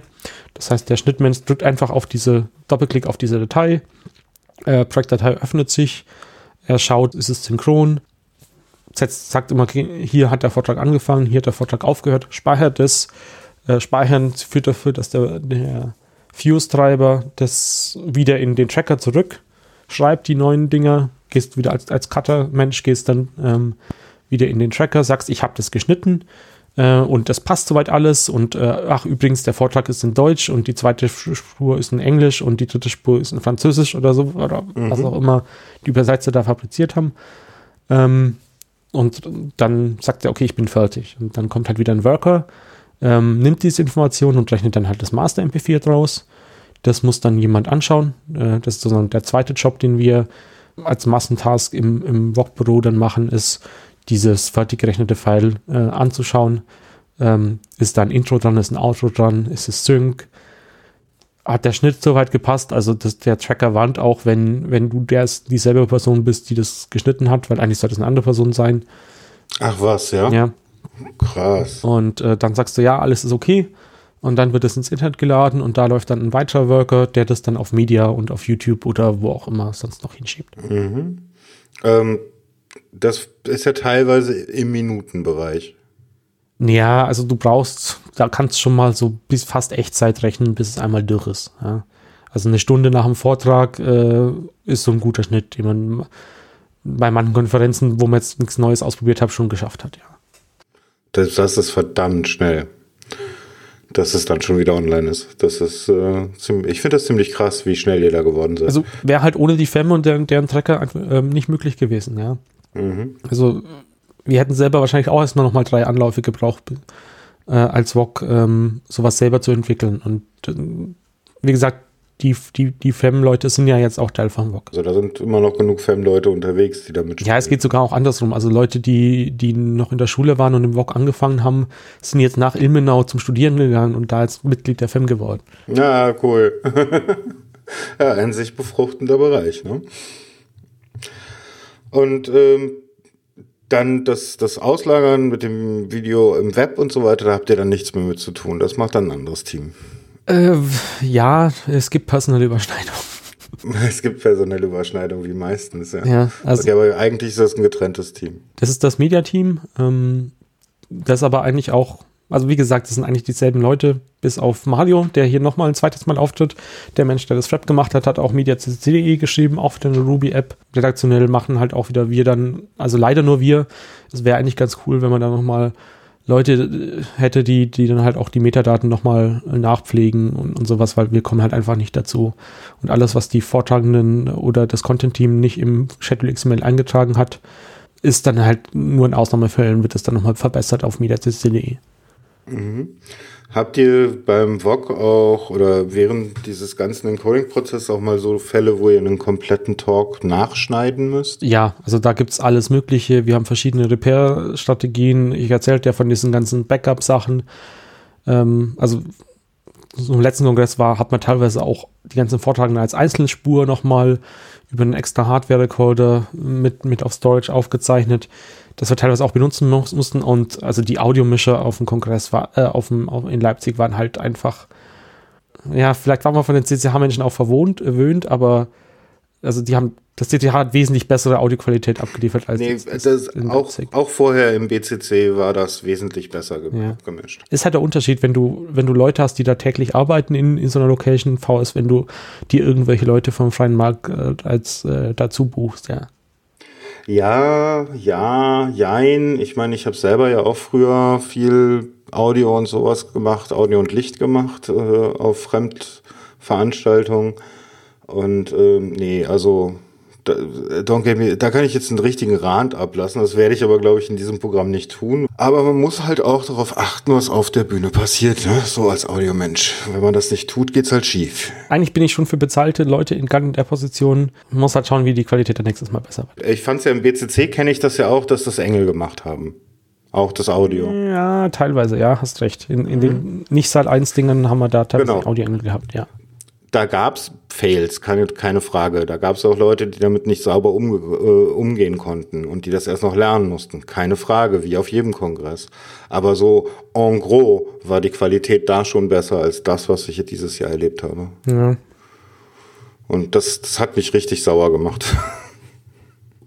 Gut, äh, wo waren wir denn? Bei der Software, genau. Wir haben jetzt einmal den kompletten Workflow durchgegangen. Im Saal haben auf dem, dem Cube haben wir, glaube ich, auch alles durchgesprochen. Äh, gehen wir mal zur, zur Streaming-Pipeline, also zum Livestream. Da hätte ich jetzt gedacht, das blast ja einfach raus. Naja, das ist natürlich auch nochmal ja, äh, kompliziert. Ich, ich sage jetzt auch mal nur wieder, wie es aktuell läuft. Äh, Seit dem Kongress, davor lief es anders, aber seit dem Kongress ähm, machen wir ein. Ja, wir hatten halt vorher das Problem, dass man bei diesen übersetzten Sachen, ähm, also LTMP kann nur zwei Audiospuren, also einen Stereokanal.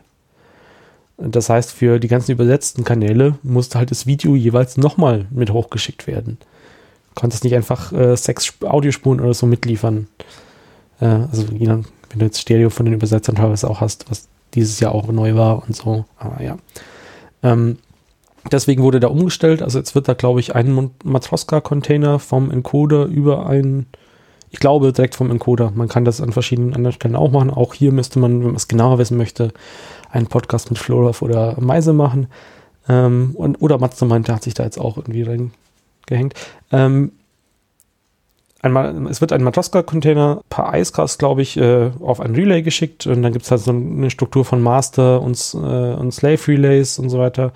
Und da läuft dann auf einem Master, ähm, wenn du da ein Signal hinschickst, dann wird ein FFmpeg-Prozess gestaltet, der dann die HLS-Schnipsel rausrechnet. Ähnliches Prinzip wie, wie bei den Aufnahmeschnipseln, äh, nur eben ja für die Livestreams, die sind dann nochmal anders gerechnet. Da ist halt weniger Das ist dieses HTTP-Streaming, ja? ähm, genau, HLS ist, ist ein, eins von drei Protokollen, die wir anbieten. Das andere ist halt so klassisch WebM. Also machst halt ein, eine IP-Verbindung auf und dann fliegen da halt einzelne Frames dir entgegen. Bei HLS hast du halt immer einzelne Schnipsel und du machst so eine M3U8-Datei an, die dann nur diese Schnipsel referenziert. Und dann macht dein, dein Videoplayer halt die nächste oder holt sich die Datei neu oder irgendwie so und bekommt halt mit, wenn es neu da ist das HLS HTTP Livestreaming ursprünglich von Apple, versuchen es irgendwie Ausstande zu standardisieren, soweit ich informiert bin, ist halt so der Quasi-Standard für, für jetzt auf Android oder iOS, ja. Und das, was wir jetzt dieses Jahr gemacht haben, ist Dash, das ist das Ganze nochmal äh, instandardisiert von irgendeinem MPEG Gremium oder sonst Mhm. irgendwas. Ist im Prinzip dasselbe, dass halt nur, dass die halt diese Playlist-Dateien ein bisschen anders aussehen. Äh, hatten wir dieses Jahr auch dann halt im Browser äh, zum Beispiel. Mit HLS.js oder, oder Dash.js oder irgendwie sowas. Also auch da bin ich jetzt nicht so tief drin. Da dann die, die Und das geht dann raus an äh, diese HLS-Schnipsel kannst du dann mit einer ganz normalen CDN, äh, HTTP-CDN, äh, also Continuous Netzwerk wegcachen. Ja, das ist ganz klassisch. Gibt es halt dann, meistens haben wir äh, bei befreundeten Rechenzentren, beziehungsweise wir haben auch immer mehr eigene Hardware in Rechenzentren stehen, äh, die das dann entsprechend verteilt. Ähm, würdet ihr das auch auf YouTube live packen? Äh, haben wir teilweise auch gemacht. Ähm, am Anfang hatten wir da kein Monitoring. Einfach damit es andere Leute nicht machen müssen und wir selber die Kontrolle haben.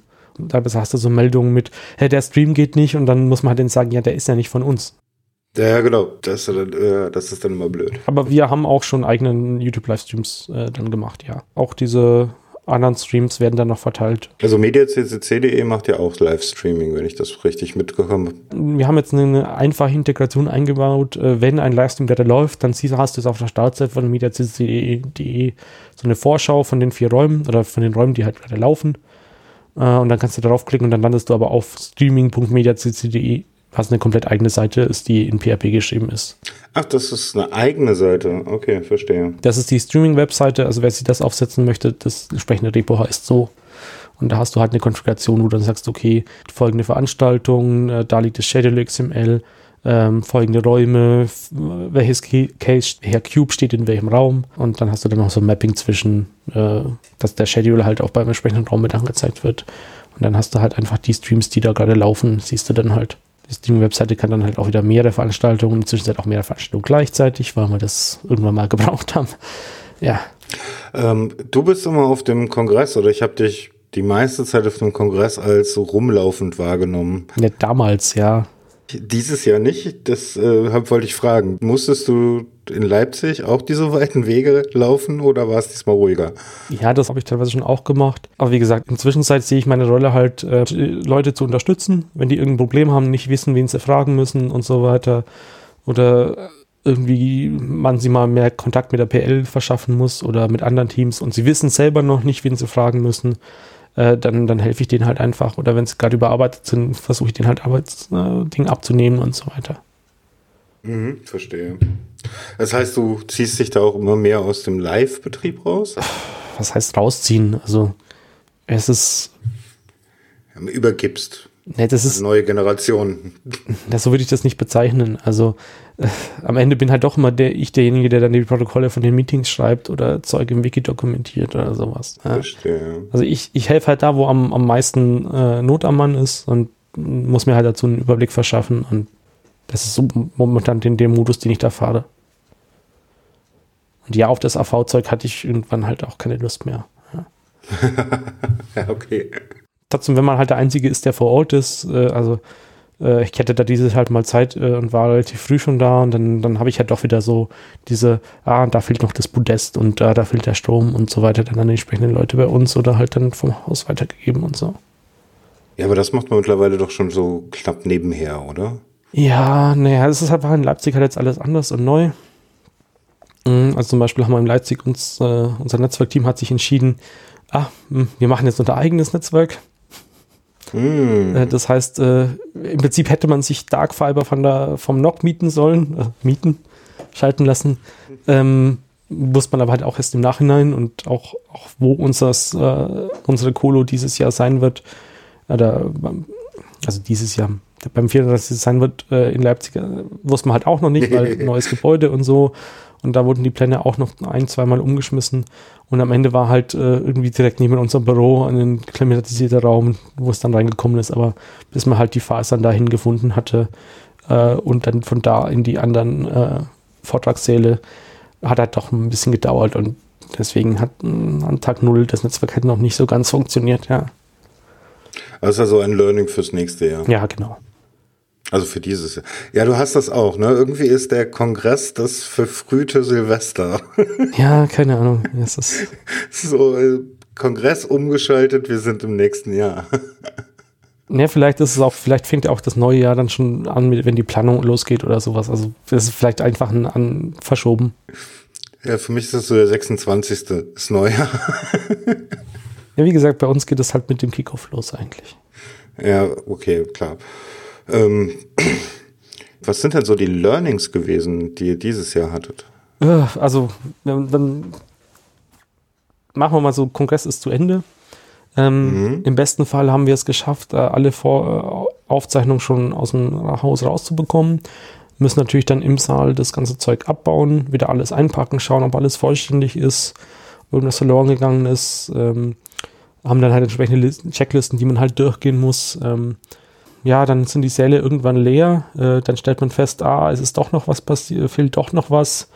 Dann war es dieses Jahr halt wieder so, dass ich dann halt äh, aus dem Lager ähm, unser Server-Rack äh, Richtung Log geschoben habe. Die haben UMTS-Internet und dann hat, hat sich halt die Leute, die noch, die schon wieder daheim waren, das Zeug dann zum Beispiel runtergezogen. Wahrscheinlich wird man in Mhm. Zukunft einfach generell das, das Case einfach direkt dahinstellen, ja, und dann erst, wenn es äh, wenn da das Zeug wirklich am 5. Januar oder sowas Richtung Lager geht, äh, erst einpacken und auf den LKW tun. Ach so, solange ist da noch, noch Betrieb, der oder so, wo auch wo Internet vorhanden ist. Nee, halt LTE. Da ist halt kein, ähm, nicht mehr die breite, äh, dicke Glasfaser, die Mhm. das NOC uns bereitstellt während dem Kongress da. Äh, aber es ist, geht halt, wenn, wenn du jetzt was tun möchtest, äh, als, als jemand, der schon wieder daheim ist, dann ist das halt der schnellere Weg, als zu warten, bis das äh, Server-Case halt in Berlin angekommen ist.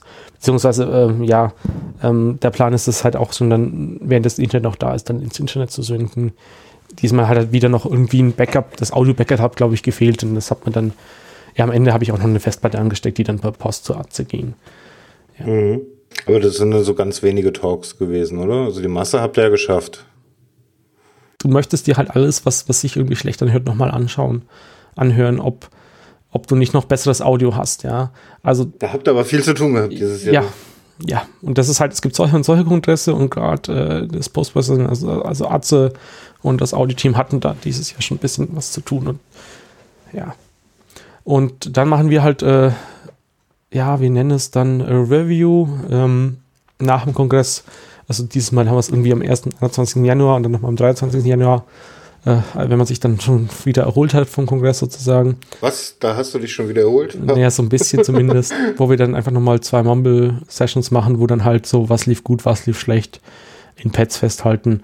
Ähm, also wie zu jedem Meeting gibt es irgendwie so ein Pad, was wir halt parallel offen haben, wo man halt Protokoll und Links und, und Ergebnisse festhalten, ja. Mhm. Das ist auch alles dann im Wiki verlinkt. Also äh, wer sich im Wiki bis zu den entsprechenden Seiten durchklickt, äh, findet das dann auch. Das heißt, da seid ihr auch ganz transparent. Ja. Also du musst halt nur wissen, wie man mit Wikis umgeht. So, das heißt, und dann ist eigentlich, so was den Kongress betrifft, ist dann Ende Januar erstmal Pause bis ungefähr September wieder.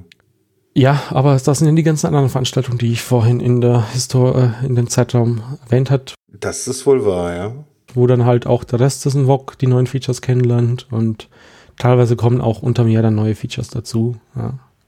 Aber das heißt im Endeffekt, also da muss dann sich auch wieder bis nach dem Januar oder im Januar jemand hinsetzen, diese ganzen Maschinen neu bespielen. Ja, das, das erleichtert halt das Ansible. Ja, also Ja gut, das erleichtert das Ansible, aber es muss trotzdem noch gemacht werden. das machst du halt dann, wenn du die Veranstaltung aufbaust. Da hast du dann wieder ein Subset von den Cases da und wenn du Glück hast, äh, ist, ist ist es im funktionsfähigen Zustand. Ansonsten musst du halt dir ein bisschen mehr Support dazu holen. Also wir haben in jedem Case auch so einen VPN-Router, den du halt als allererstes normalerweise ausbaust, sodass dann auch Leute, die Remote äh, Support machen, einfach in dein lokales Netz kommen und so. Hm, okay. Das heißt, du äh, im Endeffekt macht ihr das von Veranstaltung zu Veranstaltung und dazwischen relativ wenig Support bei euren Geräten. Also oder wenig Arbeit damit. Das hängt halt immer davon ab, was du, ob du neue Features einfügst, äh, welche Konfiguration du fährst. Also man kann das halt auch ohne Storage fahren, wo dann der Minion direkt an den Rechner angeschlossen ist. Wenn du nur einen Raum hast, machst du halt kleinere Setups. Wenn du zwei Räume hast, verbindest du die zwei Räume halt wieder miteinander und da gibt es noch so ein paar Zwischenvarianten, wie du das dann halt bauen kannst, ja. Also durchaus äußerst modular. Ja. Also ist halt alles Linux und du kannst dich überall bei SSH einloggen und musst halt nur wissen, was du tun musst, ja. Und da gibt es aber auch die entsprechenden Optionen dann in, in, in dieser Ansible-Config und je nachdem, was du da halt einstellst, wird das dann halt was anderes ausgerollt. Also dann würde ich nochmal den Aufruf machen, jeder, der irgendwie Lust hat, damit zu spielen, es scheint, ist ein super interessantes Setup, ähm, der wendet sich an Äh, ja, wie gesagt, am besten halt äh, schauen, wann die nächste Veranstaltung ist, wo man mal mitmachen kann. Und äh, dann im Irk aufschlagen, ähm, also äh, Kanal VOG-Lounge ähm, im Hack-Int-Netzwerk äh, per IRC oder Matrix, ähm, was einem da lieber ist. Äh, und dann halt im Wiki rumschauen. Es gibt auch ein, zwei Vorträge, also einmal einen Vortrag zu Voctomix, den Mastermind auf der Frostcon gehalten hat. Ähm, und dann noch einen Vortrag, äh, wo wir mal das komplette Setup auch nochmal äh, mit Folien erklären. Ähm, den Peter und Meise, äh, also der Peter und Meise, äh, auch auf einer Frostcon gehalten haben, ist aber alles bei uns im Wiki verlinkt, ja. Und mhm, also verlinken wir das Wiki auch genau, noch. So einfach und äh, c3voc.de und dann ganz unten, ähm, wenn man den Text wirklich durchliest, sieht man auch den Link zum Wiki oder man fügt selber slash Wiki hinten an. Und für mediaccc.de? Meinst du, wie das funktioniert oder? An wen man sich wenden kann, weil die brauchen ja offensichtlich auch noch Hilfe. Oh, das läuft auch übers WAC im Prinzip. Okay, da. Die Personen sind halt eigentlich deckungsgleich. Ja, und Media ist eigentlich auch Teil vom WAC, genau, ja. Okay, verstehe. Halt nur nicht vom 34C3 VOG, sondern vom allgemeinen VOG. Mhm. Oder vom, vom C3, also hm, ja. Es gibt verschiedene Instanzen des VOG, je nachdem, welche, aber es ist halt nicht, nicht Teil der Veranstaltung, sondern des Gesamtdings, ja. Also mehr so diese, ne, der, die Arbeitsgemeinschaft des Chaos Computer Clubs. Zitat aus dem Wiki, Working Group in the CCC around Lecture Recording and Streaming. Dann wendet euch da bitte zahlreich hin. Ne? Also nicht, dass ich keine Hörer habe. Haha. Aber wie gesagt, ähm, ich will, der beste Einstieg ist immer noch äh, als Videoengel anfangen. Ähm, dann halt mal, äh, wenn man das, das Ding hat, wir brauchen dann immer noch, wir haben noch so eine Rolle, die ich jetzt vorhin unterschlagen haben. Im Saal gibt es noch so, so den Second äh, Level Support, nenne ich ihn jetzt einfach mal. Den, wir haben ihn, glaube ich, inzwischen Zwischenzeit AV-Technischen genannt. Äh, vorhin war es der Voxal-Verantwortliche, was dann aber wieder mit euren Stage-Managern kollidiert ist, von der Namensnennung oder sonst irgendwas. Mhm, mhm. heißen sie noch Stage-Manager? Sie heißen Stage Manager. Okay, ich finde der Manager auf CC-Veranstaltungen immer noch suboptimal, aber. Das kommt aus der Veranstaltung. Ich weiß, ich weiß. Ich habe eure Folge da auch gehört.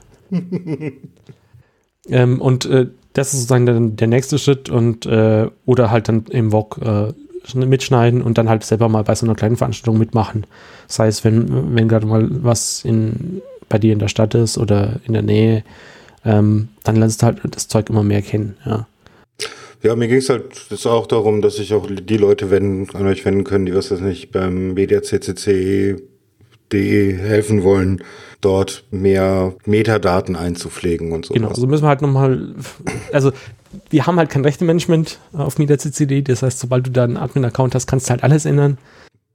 Ah, das große Hacker-Problem. Ja, genau. Und auch, also es geht so weit, dass wir eigentlich erst nochmal ein Interface bauen wollten, damit zum Beispiel ein regionaler Club einfach so für sich einen Ordner pflegen kann, ne? was dann halt eine eigene Software sein wird, die wahrscheinlich über die API dann mit der CD, CD wieder fernsteuert.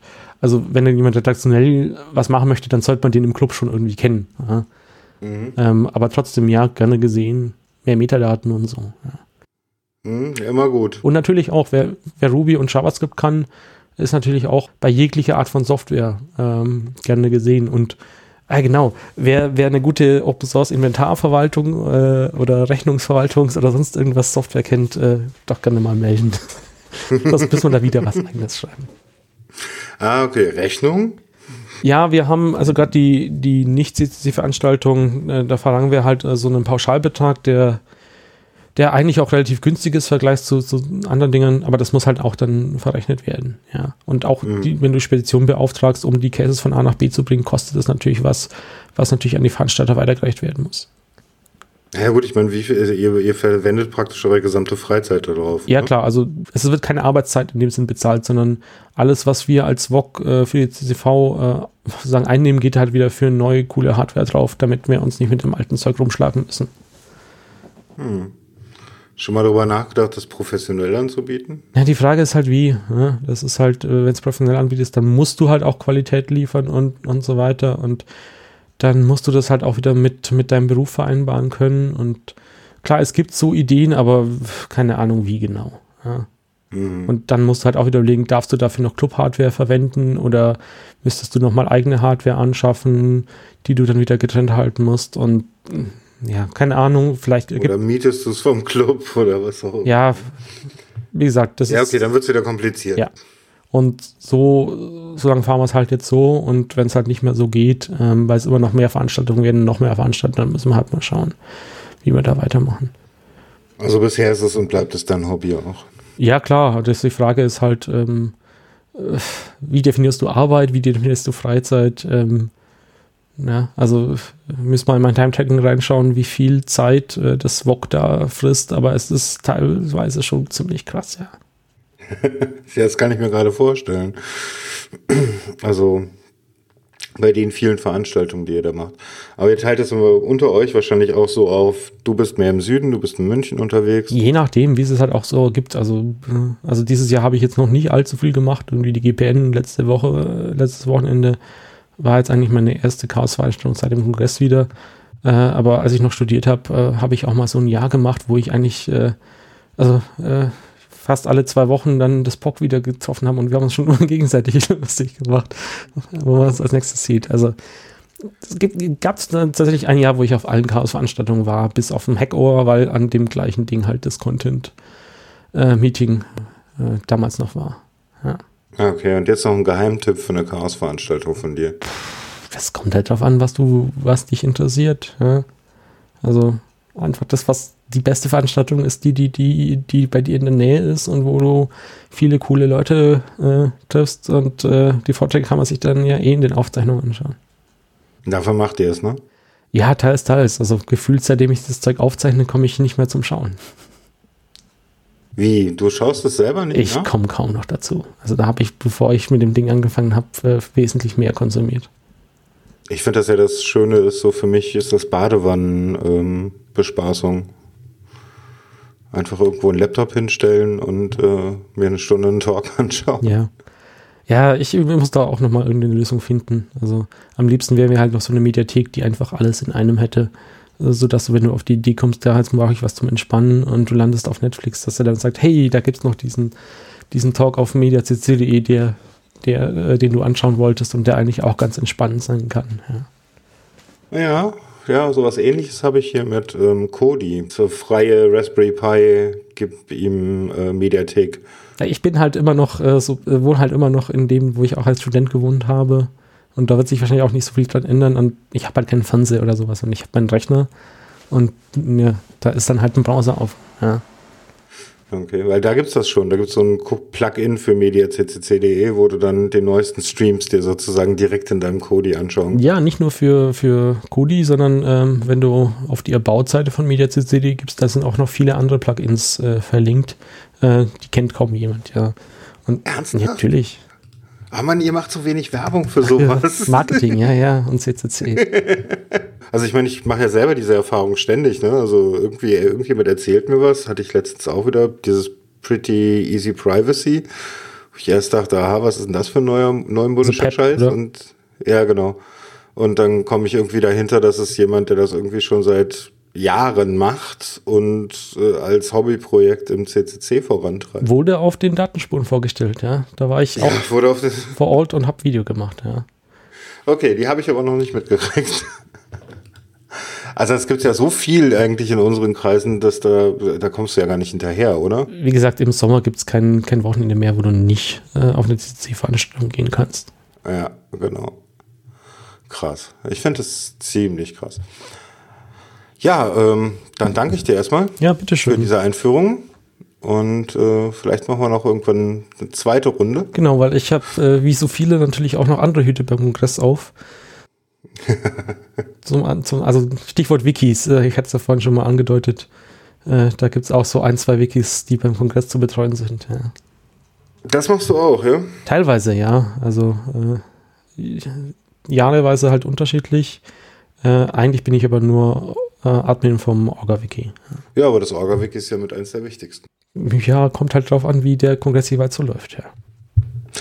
Gut, wie gesagt, dann Dankeschön und ähm, ja, helft fleißig mit beim VOG bei mediaccc.de und ich hoffe, euch hat diese Folge gefallen. Tschüss. Einen schönen Abend.